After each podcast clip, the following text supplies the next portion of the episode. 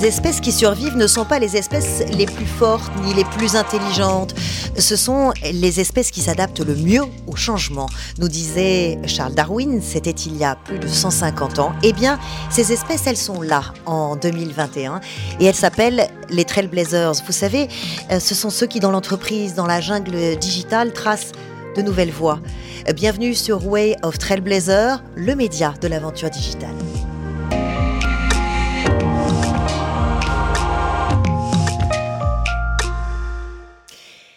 Virginie Puchot, bonjour.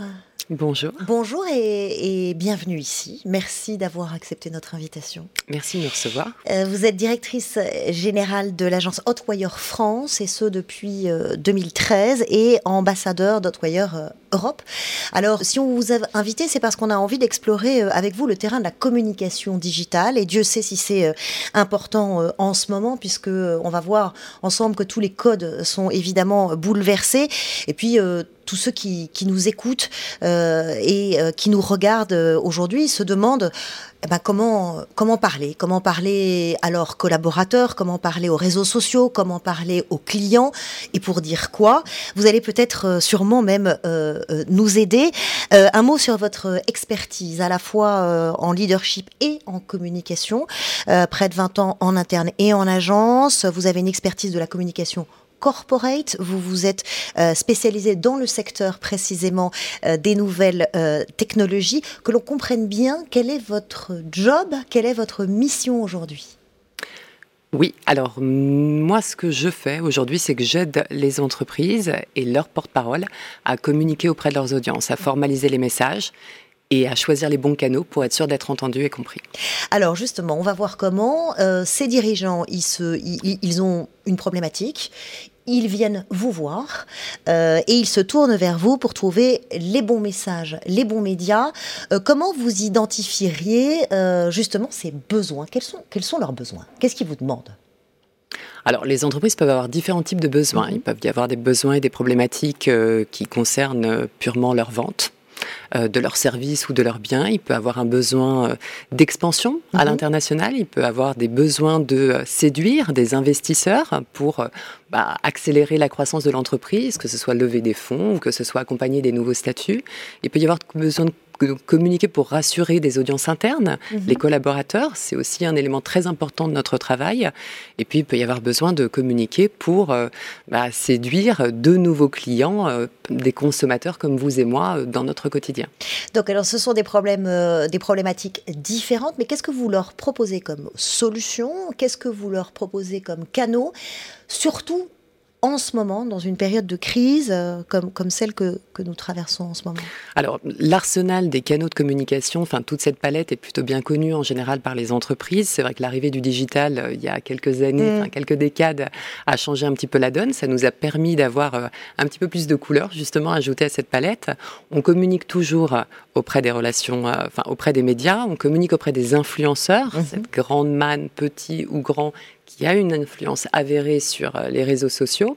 On communique sur les réseaux sociaux également. Mmh. au nom de l'entreprise ou au nom de ses porte-paroles. Et puis, on va avoir euh, bah voilà, toute la gamme de communication interne euh, qui peut exister, les événements et autres. Aujourd'hui, on leur recommande davantage de soigner leur message pour être sûr qu'il est contextualisé, mais aussi de profiter de, cette, de cet écosystème digital parce que c'est incontournable et ça fait une vraie différence dans leurs résultats et dans leur échange avec leurs audiences. Alors justement, on va revenir dans une seconde sur le contenu du message, mais je voudrais qu'on reste encore un instant sur le canal. Euh, vous nous avez décrit ces canaux classiques, hein, traditionnels qu'on connaît, mais on voit des agences de pub qui ferment. Du coup, aujourd'hui, euh, vous leur dites quoi? Vous leur dites il faut absolument se tourner vers le digital. C'est ça l'alternative aujourd'hui? Alors, c'est une des alternatives. Ce que je vois, moi, au quotidien, c'est que euh, c'est la première fois dans ma carrière, ça fait un peu plus de 20 ans que je fais ce, métier, que euh, en cas de crise, en situation de crise, les entreprises ne coupent pas leur budget communication de la même manière qu'auparavant. Mm. On a coutume de dire que euh, bah, l'un des premiers, l'une des premières branches à couper quand on doit faire des économies dans l'entreprise, c'est la com. Et là, c'est le contraire. Alors, c'est un peu plus nuancé. Le marketing a été gelé très vite parce que euh, il y avait beaucoup d'incertitudes, il en reste encore, et c'est vrai en France et c'est vrai à l'international, on le voit sur la totalité de nos clients, on n'est pas certain si les événements vont se maintenir ou pas, donc fatalement il faut revoir les budgets, revoir les propositions et revoir... Plus vite que d'habitude en plus. Beaucoup plus vite, et puis il faut composer avec de nouveaux projets qui vont compenser les déficits du trimestre précédent, ça. parce qu'on n'a pas atteint les scores qui étaient demandés. Donc côté marketing, oui, les budgets ont été gelés par précaution et par obligation. Côté communication information, donc les relations avec les médias, les relations en interne, mhm. les budgets ont été maintenus. Je pense que les entreprises ont pris euh, réellement conscience de l'importance de garder le lien avec leurs consommateurs alors que tout le monde était confiné, justement. Mm. Et ça, c'est une vraie différence. D'ordinaire, tout est coupé. Et là, non. Alors comment vous analysez ça justement Si on se place du côté euh, du client, du consommateur, du citoyen aussi, hein, puisqu'on est tous embarqués dans une aventure quand même très particulière, euh, comment nous, euh, on, le reçoit? Il faut aujourd'hui qu'on nous parle à nous directement? Alors, il y a plusieurs données à prendre en compte. Je pense que euh, c'est important pour l'entreprise ou l'organisation, quelle qu'elle soit, de garder le lien. Mhm. En tout cas, est-ce que le consommateur a réellement de garder le lien avec les marques qu'il affectionne? Oui, probablement, parce que ça fait partie de son quotidien. Mais euh, mais la marque a besoin de garder le lien avec son consommateur qui va être absorbé par beaucoup d'autres sujets, d'autant plus importants. Mhm. Donc à elle de trouver le moyen de le faire sans que ça soit euh, intrusif et tout en répondant aux critères et aux attentes qui, qui lui font face. Alors justement, là, on, touche au fond euh, euh, du message. Euh, même, avant, même avant le Covid, hein, la, communication corporate, la communication des entreprises, s'était tournée vers ce qu'on pourrait appeler les messages bienveillants, les valeurs, l'authenticité, une authenticité même revendiquée. pourquoi cette tendance de fond? Alors c'est intéressant, c'est vrai qu'on a beaucoup entendu parler d'authenticité sur ces dernières années. Je distinguerai trois grandes périodes. En vrai, depuis le début des années 2000, toutes les études qui sont faites en France, mais dans, euh, dans la plupart euh, de, euh, des, pays européens, voire même aux États-Unis, on nous rapporte que les consommateurs sont en quête de davantage d'authenticité des marques. Alors, authenticité, on peut mettre beaucoup de choses derrière ce mot. Oui. ma lecture, c'est qu'au début des années 2000, elle cherchait davantage des entreprises qui communiquaient plus vrai, mmh. moins mercantile, moins de manière moins fantasmée, des choses qui correspondaient plus à leur quotidien, à la réalité euh, des besoins de tout un chacun. On est arrivé ensuite dans une période qui a été très marquée, et on oublie vite, mais qui a été très marquée par les scandales de l'industrie agroalimentaire. Je pense à la vache folle, par exemple. Il fallait rassurer. Il fallait rassurer, mais il fallait surtout dire la vérité, être transparent. Mm. Voilà, on était dans, un besoin d'avoir la traçabilité. C'était le mot magique à mm. l'époque. Euh, ça a vraiment demandé aux marques d'avoir cette responsabilité de communiquer de manière responsable, certes, authentique, oui, bien sûr, mhm. mais surtout euh, de le faire de manière transparente. Et aujourd'hui Pouvoir dire. Aujourd'hui, on entre dans une ère, on est entré, avant la crise sanitaire actuelle, dans une ère où euh, on nous demande du sens. Les, les réseaux sociaux ont amené ça aussi. On a personnifié l'entreprise et les marques où euh, on a remarqué que euh, on va interpeller la marque et on va lui demander d'avoir une opinion sur ce qui se passe, sur des mouvements sociétaux. C'est plus ancré dans, le, dans, la société. C'est des, des, enjeux sociétaux que, que que les marques doivent intégrer. Oui, c'est une vraie transformation. On se rend compte qu'il y a des consommateurs qui vont euh, décider de plébisciter ou de boycotter une marque parce qu'elle n'a pas pris les bonnes décisions ou elle n'est pas conforme à leurs valeurs d'un point de vue éthique. Alors il y, a la, il y, a la loi Pacte hein, qui, est, qui, est, passée par là. Euh, entre-temps, euh, c'est le plan d'action pour la croissance et la transformation des entreprises. Je le, rappelle brièvement pour ceux qui nous écoutent. Elle a pour but de reconnaître les, les, engagements environnementaux, sociaux mmh. des entreprises entreprise avec une obligation hein, d'avoir une mission. Euh, comment ça a été euh, accueilli, euh, perçu et intégré par, par les marques? Est-ce que ça a eu un réel impact? Alors, c'est intéressant je pense qu'au début, euh, je pense que les marques sont très en défiance par rapport à ça parce que ça leur demande énormément de travail. Mhm. Aujourd'hui, de s'engager sur les secteurs RSE, enfin sur tout le domaine RSE, euh, c'est compliqué parce que ça demande un investissement financier d'abord.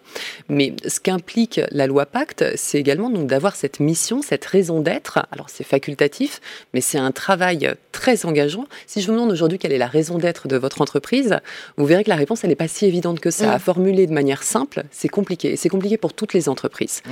Euh, donc ça demande un travail de fond auprès des communicants qui bah, est un travail de longue haleine, de longue haleine pardon, et aujourd'hui en raison de la crise et en raison de cette quête de sens de la part des consommateurs, le top management est redescendu un petit peu et travaille de plus en plus sur ces messages. Donc oui, elle commence à s'en soucier réellement. La loi a été promulguée en 2019.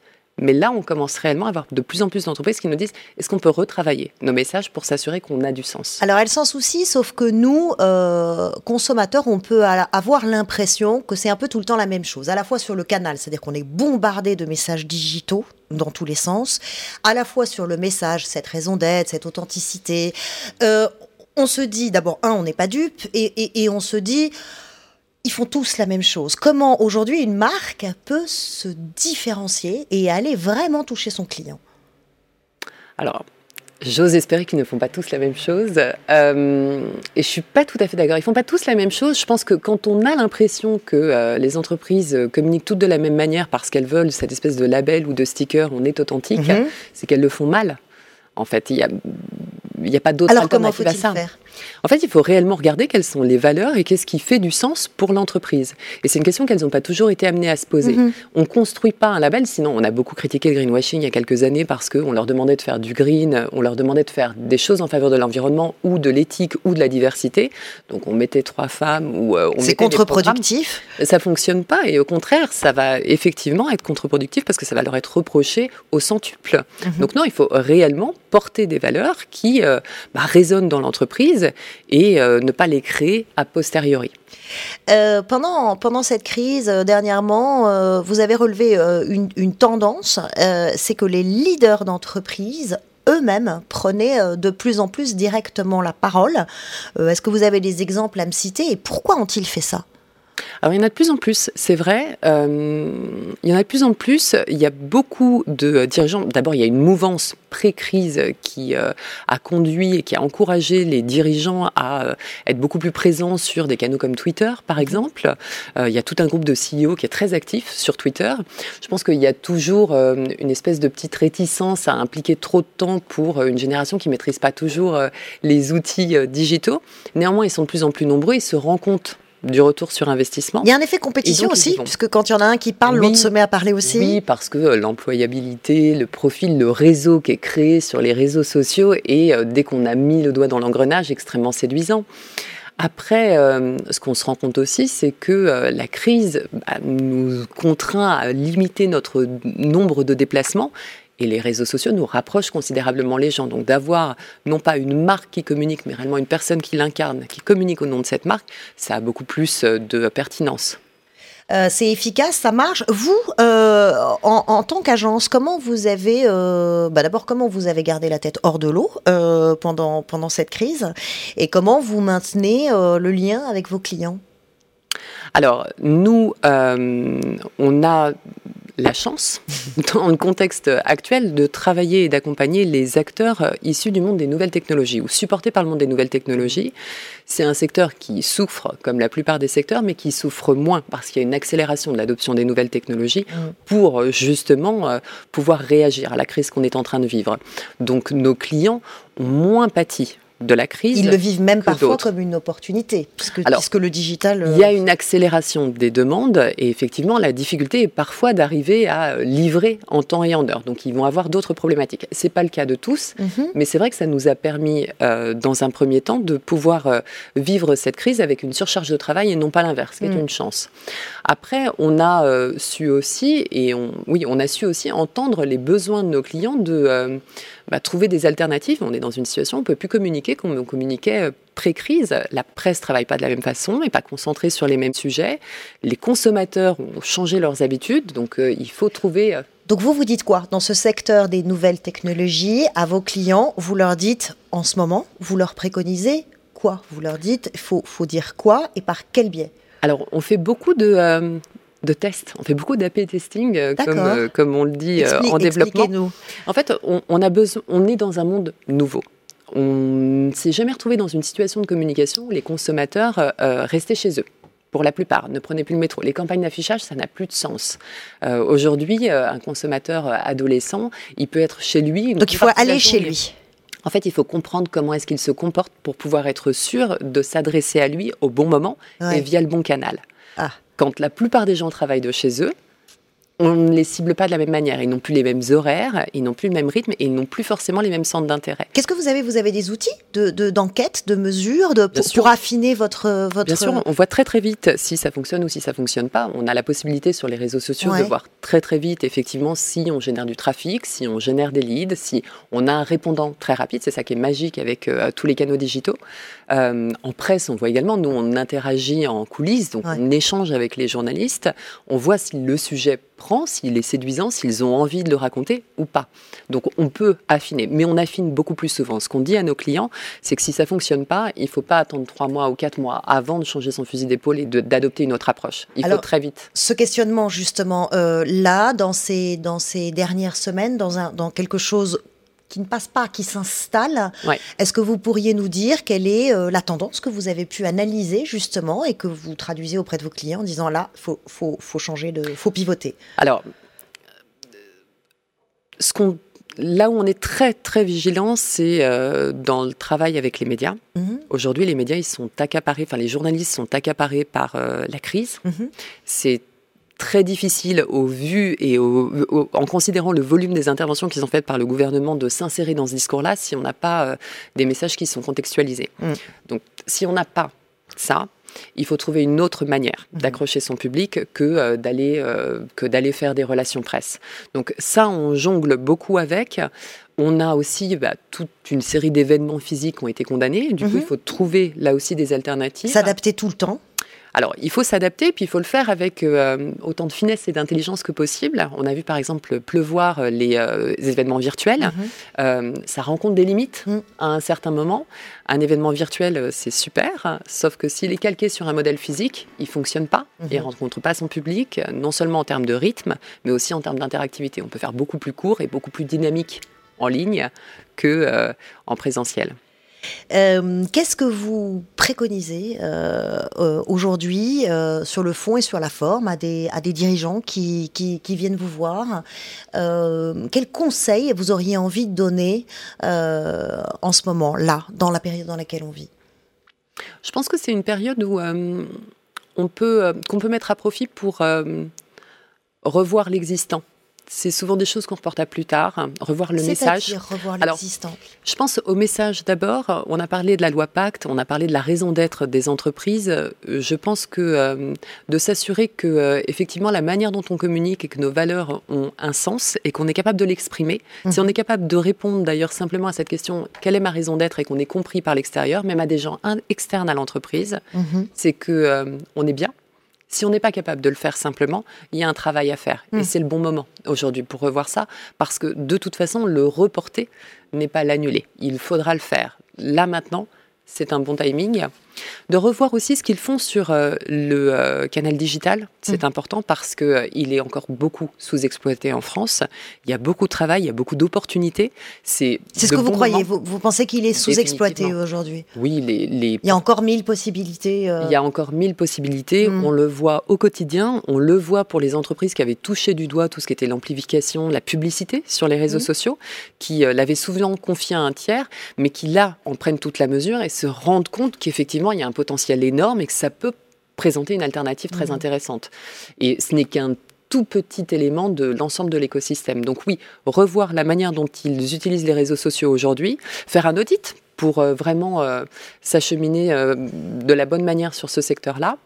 Les, audits, les audits, c'est une, une, expertise. Il faut des techniciens hein, pour aller chercher. Ces, ils peuvent venir nous voir, on fera un audit. Ils peuvent le faire en interne auprès de leurs équipes digitales aussi. Mais c'est ce que vous leur conseillez. C'est vraiment d'aller plonger. En fait, un audit de fond ou à minima de se poser la question en disant est-ce que je suis à l'aise avec ce que je communique, le mhm. contenu et auprès de qui? Mhm.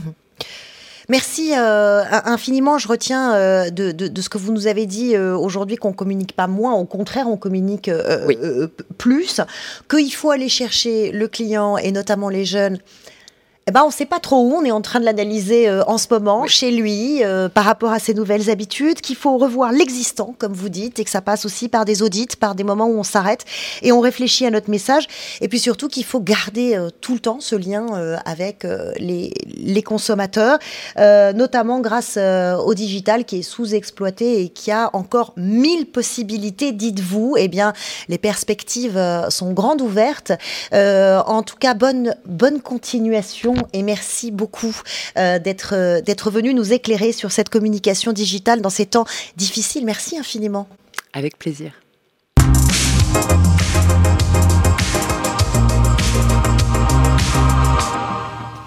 Tous les entrepreneurs vous le diront, l'intelligence, c'est le changement. Euh, sauf que changer quand, changer pourquoi, euh, changer euh, comment. Sur Way, comme vous, on est fasciné par ces bifurcations, ces virages étonnants, effrayants même parfois pour l'entourage au début. par exemple, un homme qui a fait toute sa carrière dans la tech pure et dure et qui un jour décide de livrer de la lessive éco-friendly à vélo. Il s'appelle Hubert Michaud. Bonjour. Bonjour. Bonjour et bienvenue. Merci. Euh, vous êtes euh, le fondateur de la lessive de Paris. Euh, on va découvrir ça ensemble. C'est Quentin Périnel qui nous emmène à, votre, à votre rencontre. Bonjour Quentin. Bonjour Charlotte. journaliste spécialisé dans le monde du travail et ce genre de parcours.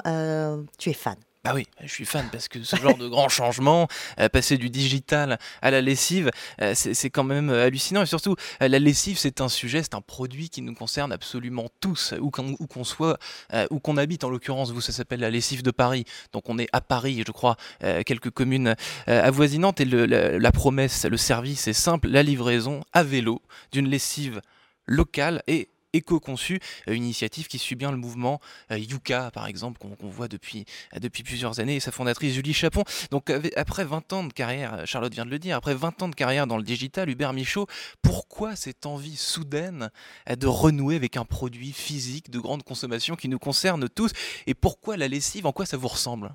En fait, je pense que quand on fait une carrière dans le digital pendant pendant effectivement plus de 15 ans, pendant 20 ans, je pense qu'on a un moment une frustration en fait de ne pas avoir créé un vrai produit.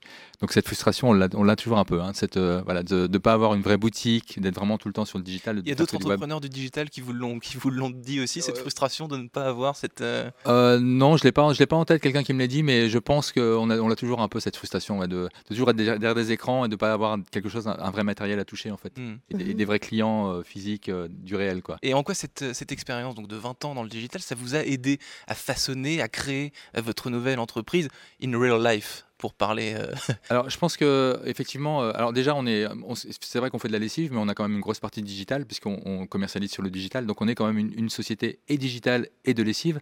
Donc, et, et, en fait, le modèle, il tient parce qu'en fait, on arrive à vendre en digital. Sans le digital, en fait, ce modèle-là d'éco-conception et d'une lessive à 6,90€ et totalement éco-conçu, livré à domicile, on ne pourrait pas le faire en fait si on vendait dans des boutiques physiques, parce qu'il nous prendrait de la marge, donc on y perdrait forcément. Et comme c'est un produit, la lessive, qui concerne tout le monde et, qui est, et sur lequel le prix est très important, effectivement, il faut absolument qu'on soit hyper compétitif. Et c'est parce qu'on a le digital qu'on arrive à le faire. Mm. Alors c'est amusant, là on voit la, bouteille qui est posée sur la table. À première vue, ça s'apparente à un jus de pomme bio, plutôt bien euh, euh, packagé. Est-ce que ce choix de packaging, justement, c'est fait pour. Donc c'est en verre, ce n'est pas en plastique, on l'aura, remarqué. Est-ce que c'est la forme, euh, la couleur, la présentation, c'est fait pour détonner par rapport à ce qui existe déjà en matière de lessive ah bah, ça détonne totalement, effectivement, parce qu'on est sur une bouteille en verre déjà qui ressemble effectivement à une bouteille classique, euh, effectivement, donc d'un jus de fruits. C'était pour montrer aussi qu'on peut faire, revenir à la simplicité en fait, qu'on n'est pas obligé d'avoir des, formes extravagantes pour vendre de la lessive, mais que tout ce dont les gens ont besoin finalement, c'est d'avoir de la lessive. Et donc le, faire, le fait de le faire dans une bouteille qui soit très très simple, en fait, ça remet de la simplicité dans, ces objets du quotidien. Alors il y a ceux qui nous euh, écoutent et puis ceux qui nous regardent. On va peut-être la montrer quand même euh, une, seconde, cette, cette, belle bouteille. Il faut savoir qu'elle est consignée. Hein. Euh, vous les livrez par lot de 4 hein. et à chaque fois que vous en livrez 4 nouvelles, et eh ben, vous récupérez les anciennes, donc zéro déchet. Zéro déchet, oui. Hmm. Zéro déchet, vous avez déjà 1000 clients, je crois, un, gros millier de clients depuis le, euh, votre lancement euh, début septembre. Exactement. Euh, quel feedback, grâce au web, grâce au digital, donc vous avez pu recueillir? En quoi est-ce qu'ils sont déçus? En quoi est-ce qu'ils sont contents? Comment est-ce qu'ils jugent cette première eh ben, Je vais vous étonner, mais on n'a aucune déception en fait. Les livreurs qui vont livrer reviennent chez nous et nous disent les gens sont super contents de recevoir le pack de lessive. En fait, ils ont l'impression de recevoir un cadeau de Noël parce que c'est vraiment quelque chose qu'ils attendaient. En fait, c'est ça qui est étonnant. Et peut-être aussi parce que la lessive, comme des tas d'autres. bah déjà, ça sent bon. Il y a lavande, fleur d'oranger, fleur blanche il y a plusieurs parfums. Et puis c'est toujours un achat peut-être qu'en grande, enfin, en grande consommation, on, ça nous embête un peu de l'acheter. C'est pas un achat agréable. Exactement ça. C'est qu'on a, on a transformé en fait tout, on a vraiment transformé le produit, toute l'expérience du produit. On parle d'un produit effectivement acheter un bidon de lessive dans un supermarché, c'est vraiment pas fun du tout. C'est le truc. Euh, c'est la corvée, quoi. C'est la corvée, ça ne dégage aucune émotion. Là, on a réussi à créer un produit qui dégage une émotion, puisqu'il est livré dans un panier en feutre avec quatre jolies bouteilles donc, et une petite doseuse en métal et en bois. Donc, on a vraiment transformé toute la, toute la, toute l'expérience. Euh, initialement, vous aviez prévu donc de euh, lancer euh, votre société, donc la lessive de Paris, en avril finalement à cause de la crise sanitaire dont on parle beaucoup en ce moment, ça a été décalé à septembre. Est-ce que ça a changé quelque chose dans le service que vous vouliez proposer initialement ou alors pas du tout? Ça n'a absolument rien changé parce que je pense qu'on était déjà, en fait, on était déjà dans, le, dans, le, dans, le, dans, ces entreprises qui vont naître après, le, après la crise sanitaire parce que, puisqu'on sait qu'on est, on est au, bout de, au, bout de, souffle d'un voilà, modèle qui, qui, arrive, à, qui arrive au bout, à, bout de, à bout de souffle hein, sur, cette consommation de masse. La lessive en France, c'est 300 millions de bidons par an. Mmh qui sont déversés sur la France et qu'il faut recycler derrière. Donc ce truc, il est juste à bout de souffle. On ne peut pas aller plus loin. C'est juste, c'est juste pas possible de continuer comme ça. On le sait tous. Et donc on était déjà en fait dans, ce, dans, ces entreprises de post-Covid, comme on les appelle. Du coup, on n'a absolument rien changé. Tout était prévu comme on l'a fait. On a juste retardé un petit peu parce qu'on avait un petit peu de quelques problèmes sur les matières premières. Mais euh, sinon, non, non, pas de, pas de changement. Euh, cette, nouvelle, euh, cette nouvelle aventure, je voudrais savoir si elle vous rend heureux. Quand on arrive à concilier euh, votre expérience du digital, sans laquelle, vous l'avez rappelé, vous ne pourriez pas monter un business comme celui-là qui ne serait pas compétitif, mais un produit qui a du sens, que avec un retour satisfaction client, vous avez Vous avez euh, concilié vraiment euh, Pour vous, c'est l'équation parfaite? Ah, c'est l'équation absolument parfaite. Moi, ça faisait à peu près dix ans que je savais que j'allais certainement travailler dans un faire un produit qui touche à l'environnement parce que la crise, la crise environnementale, elle n'est pas née d'hier, hein, on sait qu'elle est là depuis un moment. Donc il y avait cette envie derrière, et puis il y a eu, il y a eu, ce, il y a eu ce concours de circonstances euh, voilà, qui fait qu'un jour je suis tombé sur, dans un rayon de, de, lessive dans mon supermarché en bas de chez moi à Paris, où je me suis retrouvé devant 600 euh, bidons de lessive en plastique, absolument hallucinant. Mmh. Et j'ai pris, un, pris un bidon dans les mains, c'était marqué, marqué éco-responsable dessus, il y avait l'éco-label, et en fait quand j'ai retourné ce bidon, je me suis aperçu que derrière, quand elle était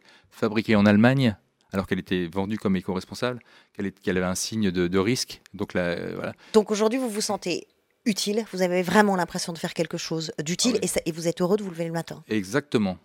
je, fais ma part, comme on dit. On peut pas, l'environnement c'est un grand sujet, on peut pas, on peut pas tout changer. Mais en tout cas, ce qu'il faut, c'est qu'on chacun fasse sa part. Hubert, on fait notre part. Hubert Michaud, j'ai évoqué tout à l'heure hum. euh, le, syndrome, le mouvement Yuka, euh, si on veut. Euh, votre produit, la lessive de Paris, s'ajoute désormais à une autre, à, plein d'autres produits. Le, déodorant Respire de l'entrepreneur Justine Hutto, la lessive, donc les couches de bébé avec June et et Carole juge. Est-ce qu'aujourd'hui, donc on, fait, on, répète, on martèle, euh, consommons différemment, consommons mieux, c'est ce qu'on ce vient de dire ici euh, à, cette table. Vous, à titre personnel, Hubert Michaud, est-ce que vous consommez quelque chose différemment qu'avant, le monde d'avant, j'ai envie de dire, mis à part la lessive évidemment? Euh, c'est hyper compliqué parce qu'en fait, des, des, vrais produits éco-conçus, il y en a très peu avec une vraie éco-conception à 100%, ce qui, est, le cas de la lessive de Paris. Parce que si on prend le cas effectivement d'un déodorant, euh, c'est un déodorant qui va être livré, qui va être livré en plastique, qui va être livré, qui va être fabriqué très loin, euh, qui va être envoyé par la poste. Donc on n'est pas sur une éco-conception à 100%. Là, sur la lessive de Paris, on est vraiment sur une éco-conception à 100%. Je pense que c'est un des local, naturel, sans plastique, recyclable. Sans plastique, on, fait, on récupère les déchets. On n'a pas de déchets en fait. Donc on a vraiment une éco-conception à 100% d'un produit. Mais ça veut dire que, euh, est-ce que vous ne fermez pas les portes à votre business parce que la lessive de Paris, on ne peut pas la vendre à Marseille? De Marseille. D'accord, alors vous allez, vous allez décliner, la, vous, vous avez prévu de décliner la, lessive dans plusieurs endroits. et pour une raison très simple, c'est qu'avec ce produit qui est fait en local, on, doit, on n'a pas, on pas le calcul exact, mais je pense qu'on diminue l'effet carbone de à peu près 90%. L'empreinte carbone, L'empreinte carbone de 90%. Si je fais fabriquer ma lessive dans le sud de la France, qu'elle monte en camion, ou qu'elle est envoyée par la poste, j'ai plus cet effet en fait. Donc il faut, il faut, il faut faire le du local. Et, justement, en termes d'expansion de, business, l'outil digital qui vous permet de fonctionner comme vous fonctionnez aujourd'hui, c'est ce qui va vous permettre euh, de décliner le produit euh, géographiquement, d'augmenter de, de, le volume de, votre société. Vous avez quoi comme objectif? On a comme objectif de, c'est la guerre au bidon en fait. Nous, notre objectif, c'est la guerre au bidon. C'est de dire à Paris et région parisienne, c'est plus de 20 millions de bidons plastiques par an. On veut éclater ce marché. Donc notre part, c'est effectivement de prendre des parts de marché. Si en plus on arrive à faire bouger les autres acteurs, que les autres acteurs viennent sur du verre également, très bien, on aura fait notre part du boulot.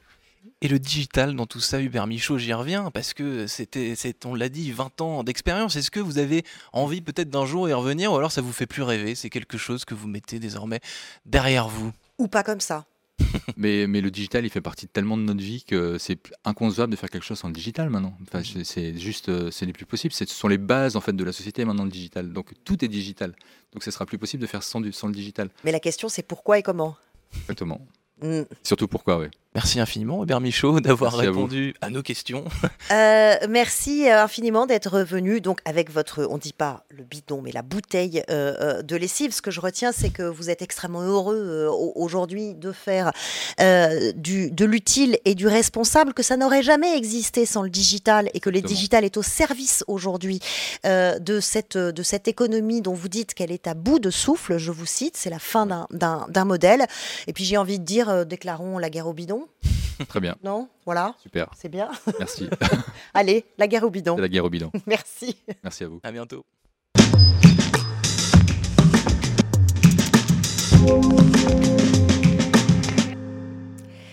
Covid-19, j'entends encore parler euh, de crise, mais une crise, euh, c'est aigu, c'est identifié, c'est limité dans le temps, c'est circonscrit, ça passe.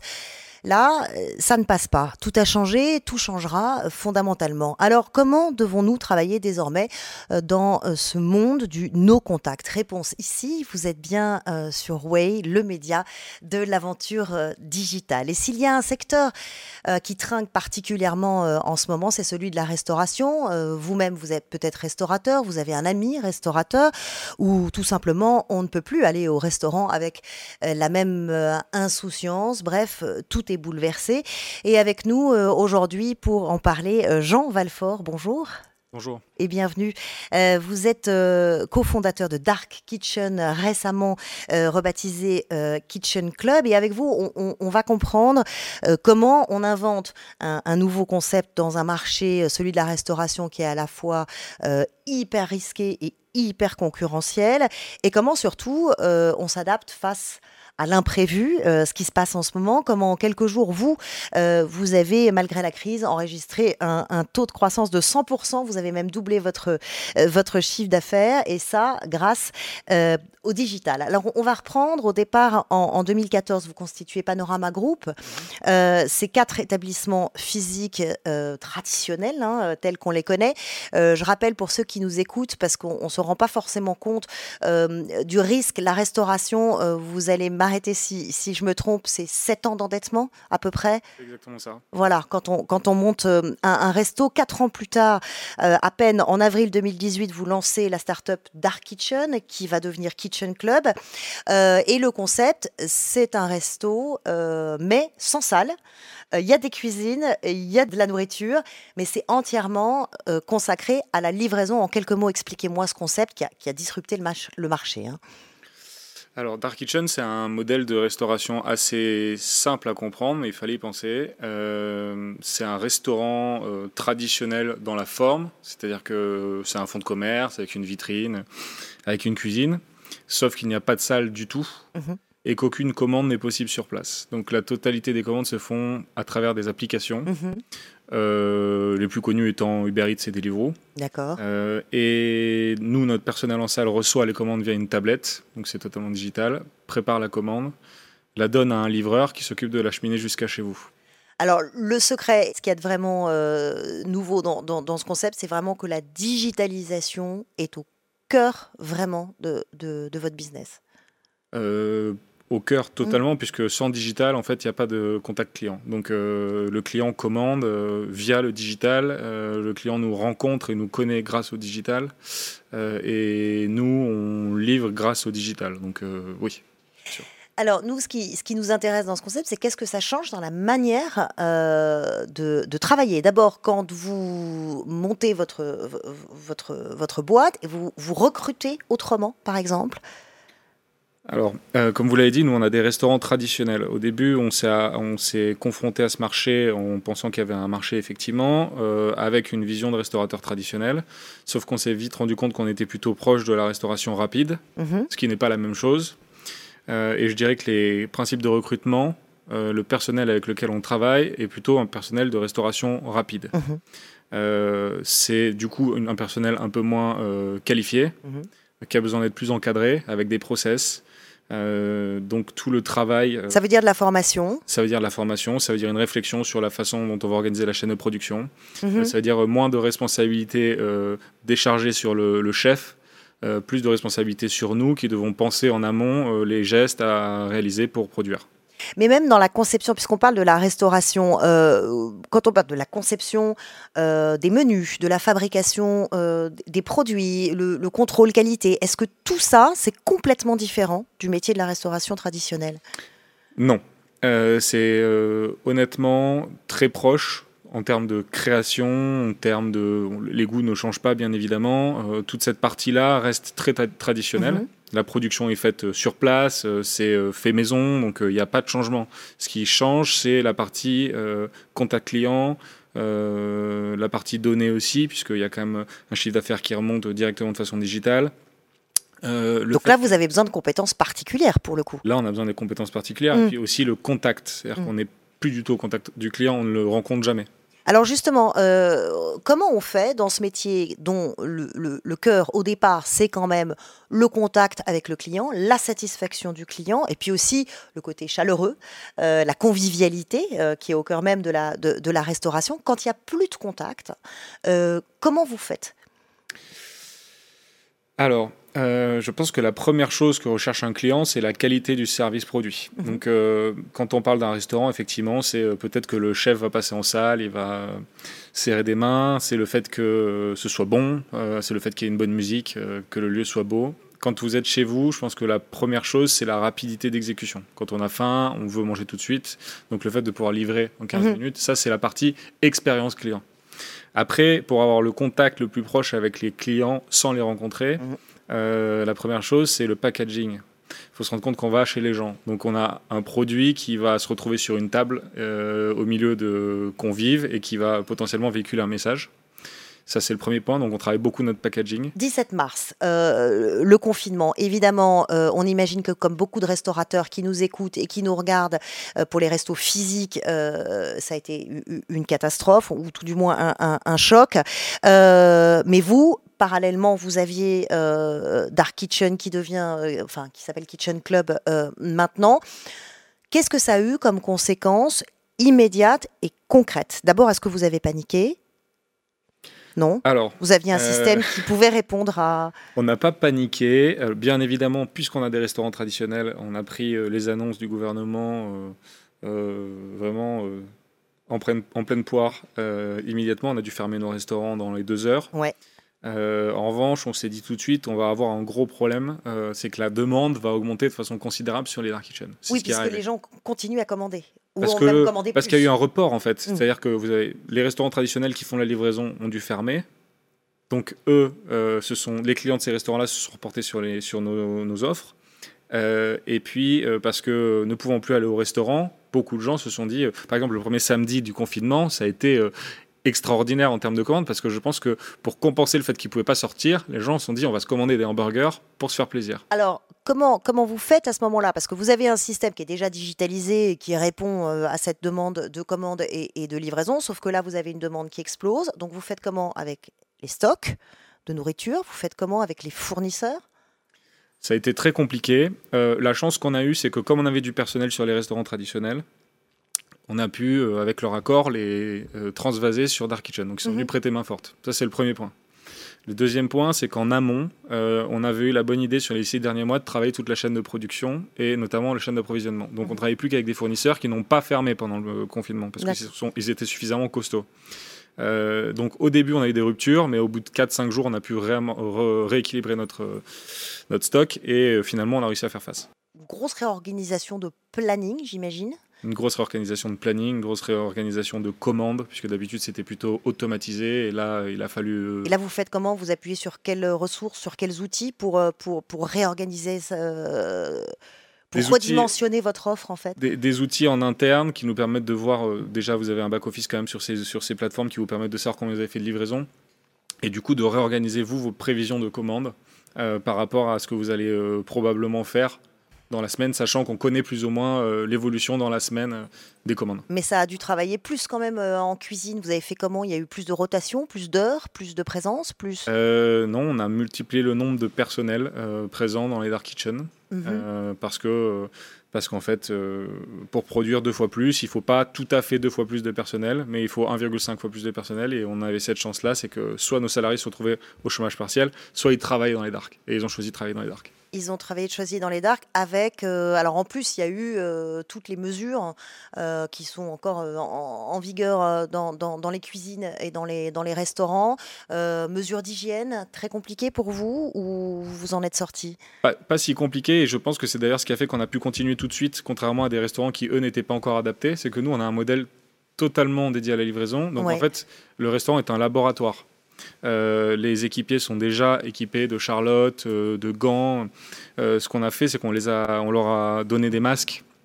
On a augmenté la rotation de nettoyage des mains, on a mhm. augmenté la rotation de nettoyage des, surfaces, mais en soi, on avait déjà des process qui pouvaient faire face, et c'est ce qui a fait qu'on a pu tenir. Ils ont bien vécu toute cette accélération du rythme, ces mesures, cette pression quand même, parce que tout d'un coup votre business a grossi.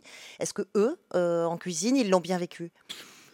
Euh, je pense qu'il y a eu deux phases. Au début, ils l'ont très bien vécu parce que contrairement à tous leurs amis qui travaillent dans la restauration traditionnelle, ils mhm. avaient un travail. Euh, ils pouvaient aller travailler tous les jours. Et il y avait une espèce d'euphorie parce que, euh, si vous voulez, on a fait des livraisons gratuites de hamburgers dans les hôpitaux. On avait vraiment l'impression de faire partie d'une dynamique où on était ceux qui s'en sortaient bien malgré la crise.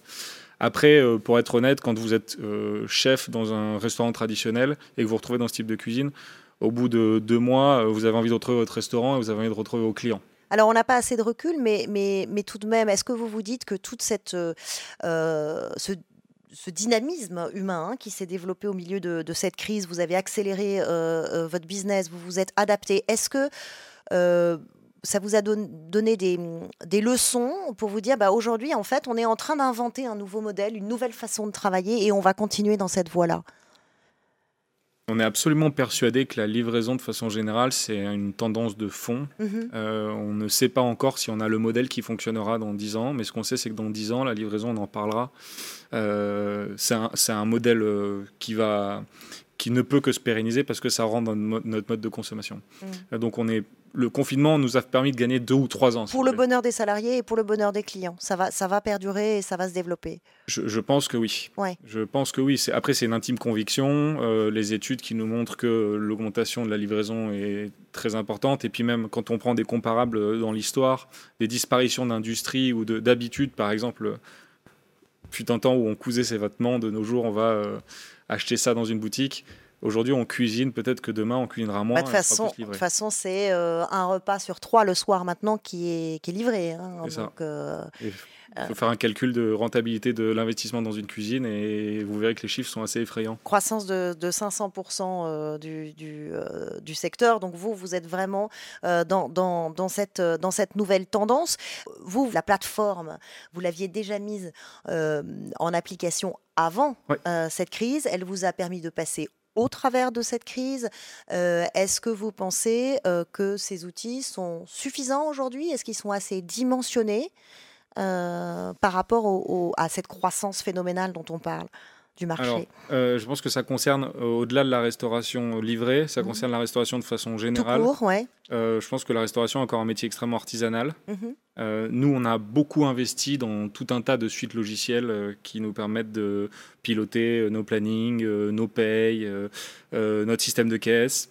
Mm. et il y a beaucoup de petits acteurs qui commencent à, s'affoler sur le sujet, ce qu'on appelle la food tech. Mm-hmm. moi, je pense que c'est c'est quelque chose qui devient extrêmement important et la nouvelle génération qui arrive, dont on estime faire partie, euh, va obligatoirement se tourner vers ces outils digitaux parce que nous, on ne sait plus ce que c'est que du papier, un stylo, il nous faut des. Oui, mais vous dites que, c'est que la technologie, elle manque d'intelligence. Ça veut dire euh, que. Pourquoi? Alors, c'est pas qu'elle manque d'intelligence, c'est qu'on se rend compte qu'il y a tout un tas de sujets qui sont traités par des acteurs différents. Donc, vous allez traiter vos plannings avec un acteur, vous allez traiter votre système de caisse avec un autre, vous allez traiter euh, votre paye avec encore un. Et le problème, c'est qu'aujourd'hui, il n'y a pas encore assez de connexion, de connectivité entre ces acteurs-là, si bien que vous devez euh, multiplier les tâches, voire les recommencer. Mhm. Euh, or, le principe même du digital, c'est de pouvoir nous permettre d'automatiser des tâches qui sont extrêmement redondantes et aujourd'hui, je trouve que c'est dommage qu'on n'arrive pas à, connecter ça. Euh, il y a encore une, marge de, manœuvre, ça va très vite. Et comme vous le dites, on n'a pas peut-être encore assez de recul. En tout cas, vous vous êtes lancé sur un, sur un marché euh, dont on le rappelle qui était en, pleine explosion euh, en ce moment. merci d'être d'être venu partager avec nous cette expérience et nous parler de vous. Merci beaucoup. À bientôt.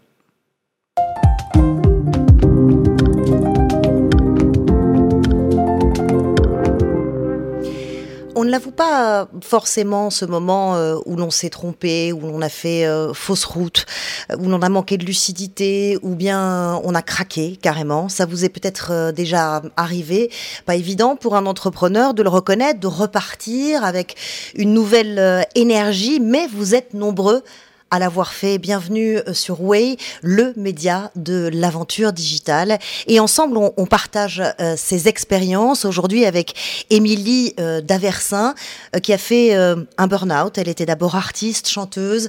Elle a monté avec son mari une agence informatique de, de conseil en nouvelles technologies qui deviendra VO2 Group. C'était en 2011, une société de conseil en nouvelles technologies qui marche bien et très bien même aujourd'hui. Bonjour, bonjour Émilie. Bonjour.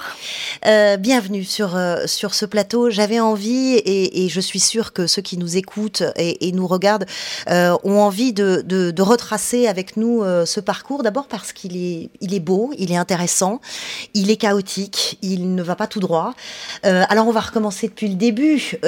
au début, vous êtes artiste, chanteuse, c'est bien ça. Euh, d'abord, je voulais vous remercier euh, de, cette euh, occasion parce que je trouve qu'on parle très très peu de l'échec en France et, j'en ai connu beaucoup. Vous avez parlé d'un burn-out, j'en ai fait plusieurs des burn-out. J'ai une, une, personnalité à burn-out. J'ai un profil qu'on appelle visionnaire. Donc, quand vous êtes toujours un, cran, un cran en avant, vous avez du mal à gérer le temps, l'attente, les choses vont pas assez vite, les gens comprennent pas forcément votre façon de fonctionner du coup, c'est très très dur à un moment donné de ne pas être en, roue libre et de ne pas se mettre à, voilà, patiner. Donc ça, euh, c'est intéressant d'en parler. Je vois que c'est très à l'américaine. Mais alors, effectivement, si on reprend les étapes, j'ai d'abord fait une école de commerce. Ensuite, j'ai euh, poursuivi ma passion à moi, qui était euh, la musique. Et je l'ai fait selon mes codes et mes conditions. C'est-à-dire que j'avais une entreprise événementielle mhm. et je faisais ce qu'on appelle du live act, de la performance avec des DJ, donc pour des marques internationales, donc en France et à l'étranger, dans des lieux aussi, euh, voilà, des lounges. Euh, voilà, donc j'ai fait ça pendant plusieurs années et ça ne m'a pas plu. Donc c'est en, en, ça qu'effectivement ça a été un échec euh, cuisant. je me suis rendu compte que bah, bien sûr j'adorais, j'adorais mon métier, j'adorais la relation avec, avec le public, j'adorais beaucoup de choses, mais finalement moi ce que j'étais, c'était autre chose. J'avais une façon différente de penser. Je pense que ça a été clairement au bout d'un moment le, l'aventure, c'est-à-dire le fait d'aller à l'étranger tout le temps. Euh, c'était au moment où j'ai arrêté que j'aurais dû vraiment accélérer et j'étais pas capable de le faire. J'ai découvert notamment j'étais très introvertie, par exemple. Alors qu'est-ce que vous avez opéré comme virage euh, à ce moment-là? Vous avez un, mari qui travaille dans le, dans, le CRM Alors lui est dans les nouvelles technologies euh, et donc moi je claque la porte mmh. De la musique et puis je l'accompagne dans différents, dans différents projets. Donc faut pas oublier que j'ai quand même voilà j'ai fait, j'ai fait une école de commerce et j'ai développé ma boîte quand même pendant, pendant toutes ces années. Et, et, voilà, on a plusieurs opportunités pour développer, développer des choses. Et puis en 2011, donc on lance VO2 Group, qui était à la base un, réseau de, de consultants voilà, autour, du, autour du CRM et de la relation client. Et puis ensuite, on a développé des assets plus, plus technologiques et métiers. Et voilà. Et en fait, ce que j'ai apporté, moi, dès le départ, c'est un, un concept, c'est une façon de, de, de, de structurer la, la, boîte différemment qui nous permet aujourd'hui d'être 100% indépendant malgré notre taille et d'avoir voilà, des associés qui sont 100% investis opérationnellement. voilà, donc j'ai apporté quelque chose de différent. et par contre, mon mari était là pour l'exécution. Alors, on, va y revenir, sauf qu'au même moment où vous, vous décidez euh, de monter euh, un, autre, un autre projet, Femina Link, qui, est, euh, qui, est, un réseau social professionnel pour les femmes. Oui. ça n'a pas marché comme vous le souhaitiez. Est-ce qu'aujourd'hui, vous pouvez nous dire pourquoi? Oui, bien sûr. Alors, c'était un projet, encore une fois, extrêmement ambitieux. Pour le coup, un petit peu comme cette première, première carrière. je voulais créer un LinkedIn. Mm. Et j'ai créé un LinkedIn complet avec la possibilité de se connecter, avec un, profil complet, d'avoir euh, euh, voilà, un, CV, euh, un CV complet. C'était une application mobile. Les entreprises pouvaient se connecter, partager l'actualité sur, sur les femmes professionnelles, sur, sur les, les politiques qu'elles développaient dans leur, voilà, au, sein de, au sein de leurs écosystèmes. Alors, Salesforce aujourd'hui a un choix, mais L'Oréal, enfin, toutes les grandes boîtes aujourd'hui ont une politique vraiment intéressante vis-à-vis -vis des femmes. À l'époque, c'était beaucoup moins en visibilité. C'était bien avant MeToo. Euh, donc ça, on avait déjà nous cette cette, cette c'était trop tôt de groupe. Vous croyez? C'était beaucoup trop tôt. Euh, c'était un projet qui était extrêmement complexe et moi c'est vrai que j'ai euh, voilà j'ai la vision mais j'ai pas le goût. J'avais le goût du produit, mais j'ai pas le goût, par exemple, du, du développement commercial. voilà. Donc, qu'est-ce que qu'est-ce que vous diriez à ceux qui, qui, qui, nous écoutent, qui nous qui nous entendent, si vous deviez identifier une erreur à, à, à ne pas faire? Alors. C'est amusant parce qu'on parle beaucoup euh, aujourd'hui, les entrepreneurs sont très très accompagnés, on leur dit qu'il faut faire ci, faire ça, etc. Que le why notamment, je pense que vous en avez entendu mhm. parler, est la chose la plus importante, il faut trouver le pourquoi on fait les choses et pourquoi l'entreprise existe, etc. Et moi, je crois qu'il faut commencer par où? Qui est l'entrepreneur? Qui est-il? Quel est son profil? Qu'est-ce qui le drive? Qu'est-ce qui le motive? Alors parfois, on est très motivé par une problématique, mais finalement, soi-même, on n'a on pas le profil pour gérer cette problématique. Et je pense que c'est un écueil euh, voilà, les, plus, euh, les plus intéressants à regarder aujourd'hui chez les entrepreneurs. C'est ce qui vous est arrivé euh C'est exactement ce qui m'est arrivé. La problématique était intéressante, mais moi, j'étais là pour réfléchir, avoir des idées et les faire exécuter par d'autres. Mais de là à aller euh, jusqu'à jusqu'à un, un, burn-out, qui est, qui est, un risque qui nous qui nous concerne tous. Hein. Attention, c'est pas quelque chose euh, oui, de de, euh, de là à aller à un burn-out. Pourquoi pourquoi pourquoi à ce moment-là vous craquez carrément? Il se trouve que j'ai j'ai trois enfants, mais je suis tombée enceinte au moment de démarrer le projet, donc les développements de toute l'application, qui était un projet très lourd. Euh, et j'ai lancé euh, à deux semaines de l'accouchement de, euh, de mon troisième enfant. Donc, ça fait un petit peu beaucoup. cinq mauvais, jours après, mauvais timing. Voilà, cinq jours après la césarienne, j'étais au bureau. J'avais plus de. on avait d'autres clients qui demandaient de l'attention, donc j'avais plus d'équipe. Enfin, voilà, ça a été très compliqué. Et là, j'ai fait. Et, et, comment on le vit justement? Comment, comment on, on l'accepte? Et comment, et comment on rebondit derrière? Alors, euh, moi, j'ai toujours accepté le, le burn-out, c'est-à-dire la nécessité à un moment de prendre du champ, etc. Et de, j'arrive à très bien percevoir que euh, voilà, c'est le moment de, de, changer, de switcher, de faire autre chose. Donc mhm. ça, c'est facile. En revanche, j'avais vraiment pas compris cette, cette notion de vision. Et quand vous avez une vision, euh, ne pas pouvoir la transmettre par un produit, par euh, euh, voilà, de ne pas pouvoir poser tout de suite les choses avec une équipe ou un produit, c'est très compliqué. Donc il faut avoir de la patience. Et ça, j'ai appris que je ne pouvais pas changer les choses de ce point de vue-là. Il fallait que je m'entoure. Alors la patience, la patience, s'entourer. Quelles autres ressources on peut aller chercher pour rebondir et arriver jusqu'à VO2, VO2 Group quand même, une société de conseil en nouvelles technologies qui est centrée sur euh, l'expérience euh, client. C'est une sacrée aventure. Quelles ressources avez-vous été chercher? Alors moi, je, je, suis très visionnaire pour les autres aussi. voilà. Donc ça, ça, par contre, je réussis très bien. Mm. Euh, donc j'ai su placer les bonnes personnes aux bons endroits, aller chercher les bonnes ressources, motiver aussi quand il fallait l'équipe et voilà recadrer le chemin. donc ça je sais faire, ça a pas de pas de souci. Alors euh, aujourd'hui, euh, votre, votre mission, c'est d'accompagner euh, le client hein, dans des projets de, de transformation numérique en développant des solutions web, mobiles, basées sur l'intelligence artificielle, le cloud, la data. Qu'apportez-vous comme, comme solution et pourquoi ça vous rend heureuse aujourd'hui? Alors, au-delà de la solution technologique, mhm on est aujourd'hui dans une aventure collective très très intéressante. Donc moi, ce qui me motive particulièrement, j'ai des gens qui sont autour de moi, euh, des fans de techno, euh, et, on a des clients qui sont exceptionnels, et, la relation se fait, euh, se fait très bien. Donc il y a énormément d'innovation qui est créée grâce à ça je, je, rajouterais euh, d'ailleurs qu'on parle souvent de l'innovation en parlant de la French Tech et des startups.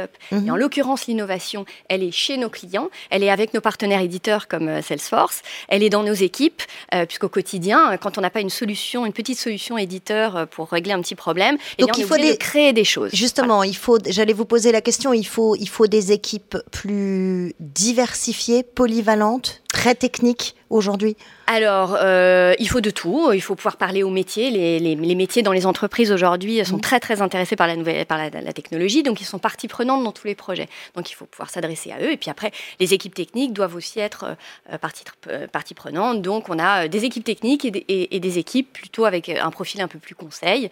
on développe, on a vraiment une offre end-to-end du conseil jusqu'à la, la, mise en œuvre du projet. Et moi, ce qui me drive aujourd'hui vraiment, on, on, a créé VO2 Group en se disant qu'on pouvait positionner un petit groupe à taille humaine, euh, voilà, avec des performances euh, reconnues aujourd'hui sur le marché, face à des grands géants euh, du conseil en nouvelles technologies. Et je pense que ce pari a été remporté.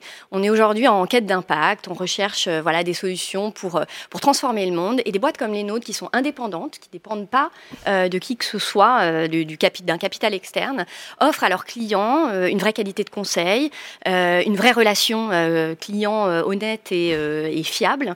Euh, et je crois que euh, ça, c'est très nouveau. On est, euh, notre objectif est de devenir vraiment la première société de conseil en nouvelles technologies indépendante en France. Oui, parce que vous ne voulez pas lever, le, lever de fonds. Hein. L'indépendance, c'est votre... L'indépendance, pour nous, c'est vraiment hyper important. On est appelé par des fonds tous les jours. Hein. C'est, il faut voir que c'est un marché aujourd'hui qui est en pleine croissance. Mais l'intérêt, l'intérêt de l'aventure, elle est justement... C'est ça qui fait que, que vous avez remporté votre pari, d'après vous? Alors, euh, bah, on, a, on, travaille avec euh, des femmes, donc on est euh, à parité. moi, je suis très très seule en tant que fondatrice de Boîte Tech, notamment dans le conseil. donc, je pense que ça, c'est un pari qui est réussi. on a beaucoup de diversité dans les, dans les équipes. Alors, je sais que c'est, d'ailleurs, c'est un grand grand sujet. Tout le monde se pose la question de savoir comment on fait pour avoir des équipes diversifiées, voilà, avec avec des profils très divers. bon, allez voir du côté de la tech. Hein. La tech a très très bien réussi ça depuis des années. On parle des femmes, alors il y a moins de femmes, mais par contre il y a beaucoup de Non mais ça commence par le, par le recrutement, tout simplement.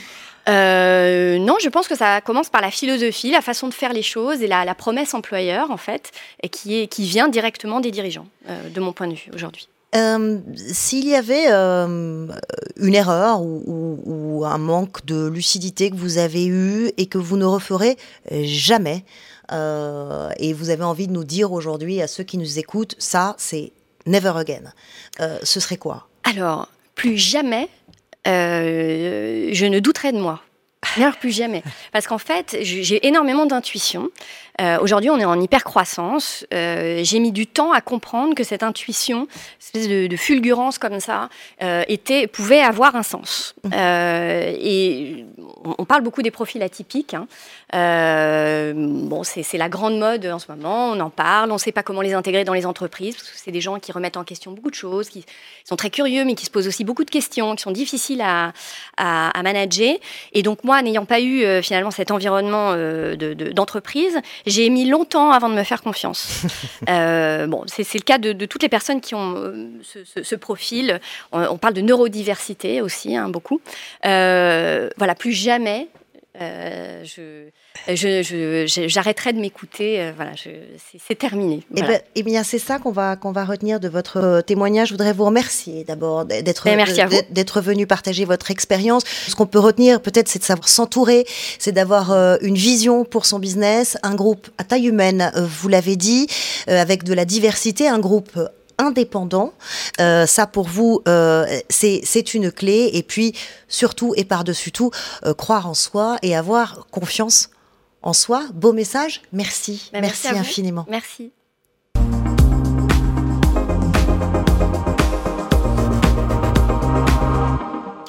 Vous qui êtes euh, dans la même boîte depuis 3, 5 euh, ou 10 ans, vous avez euh, peut-être parfois ressenti ce décalage, ce décalage entre votre routine et puis ce qui avance, ce qui avance vite, peut-être un peu trop vite. Alors il faut rattraper, il faut apprendre. Un chiffre aujourd'hui, 32%. 32%, c'est la proportion de Français qui suivent chaque année une formation professionnelle, un tiers seulement des salariés et 32%, eh bien c'est exactement la proportion des emplois qui vont radicalement changer avec les progrès euh, technologiques. Vous êtes bien euh, sur Way, euh, le magazine de l'aventure digitale. Et pour vous qui nous écoutez, nous allons aborder donc cet enjeu majeur qui est celui de la formation. Alors, se former comment Se former pourquoi? Eh bien, il y a mille manières de, de, se former et certaines sont plus novatrices que d'autres. C'est le cas de We Are Pierce. Je suis très heureuse euh, d'accueillir euh, aujourd'hui Diane Laine. Bonjour. Bonjour. Euh, fondatrice de, et directrice de We Are Peers. We Are Peers, c'est une plateforme d'apprentissage, mais pas un apprentissage classique. C'est l'apprentissage qu'on appelle l'apprentissage par les pairs, c'est-à-dire que c'est un apprentissage horizontal, mutuel, collaboratif. On va voir avec vous comment, comment ça marche. Il faut dire que c'est à destination des étudiants, des salariés des grands groupes qui sont euh, vos clients euh, aujourd'hui. Et on va tout comprendre euh, grâce à Svenia Busson. Bonjour Svenia. Bonjour Charlotte. Vous êtes notre spécialiste apprentissage. Vous explorez pour nous toutes les pédagogies innovantes. Merci, oui, bonjour, bonjour Diane Laine, je suis ravie de vous avoir sur ce plateau euh, parce que votre solution est extrêmement innovante étant donné qu'elle casse complètement les codes euh, traditionnels descendants euh, de la formation. Et donc vous allez nous expliquer un petit peu pourquoi vous avez créé WAP, qu'est-ce qui vous a motivé et à quel besoin en fait cette méthode, cette solution répond alors, euh, j'ai créé WAP parce qu'aujourd'hui, la formation est très descendante. Euh, on apprend euh, d'un professeur, d'un expert. On est un petit peu passif et souvent seul, très seul. Et donc, c'est ce qui m'a amené à créer WAP, la pédagogie de l'apprentissage par les pairs, où on apprend par l'échange avec les autres, avec ses collègues. Super, et donc c'est quelle méthode exactement? Comment ça se passe? Est-ce que c'est la machine à café? Comment, comment on apprend alors? Alors l'apprentissage par les pairs, en fait, c'est quelque chose qui se produit de manière assez informelle aujourd'hui dans les organisations.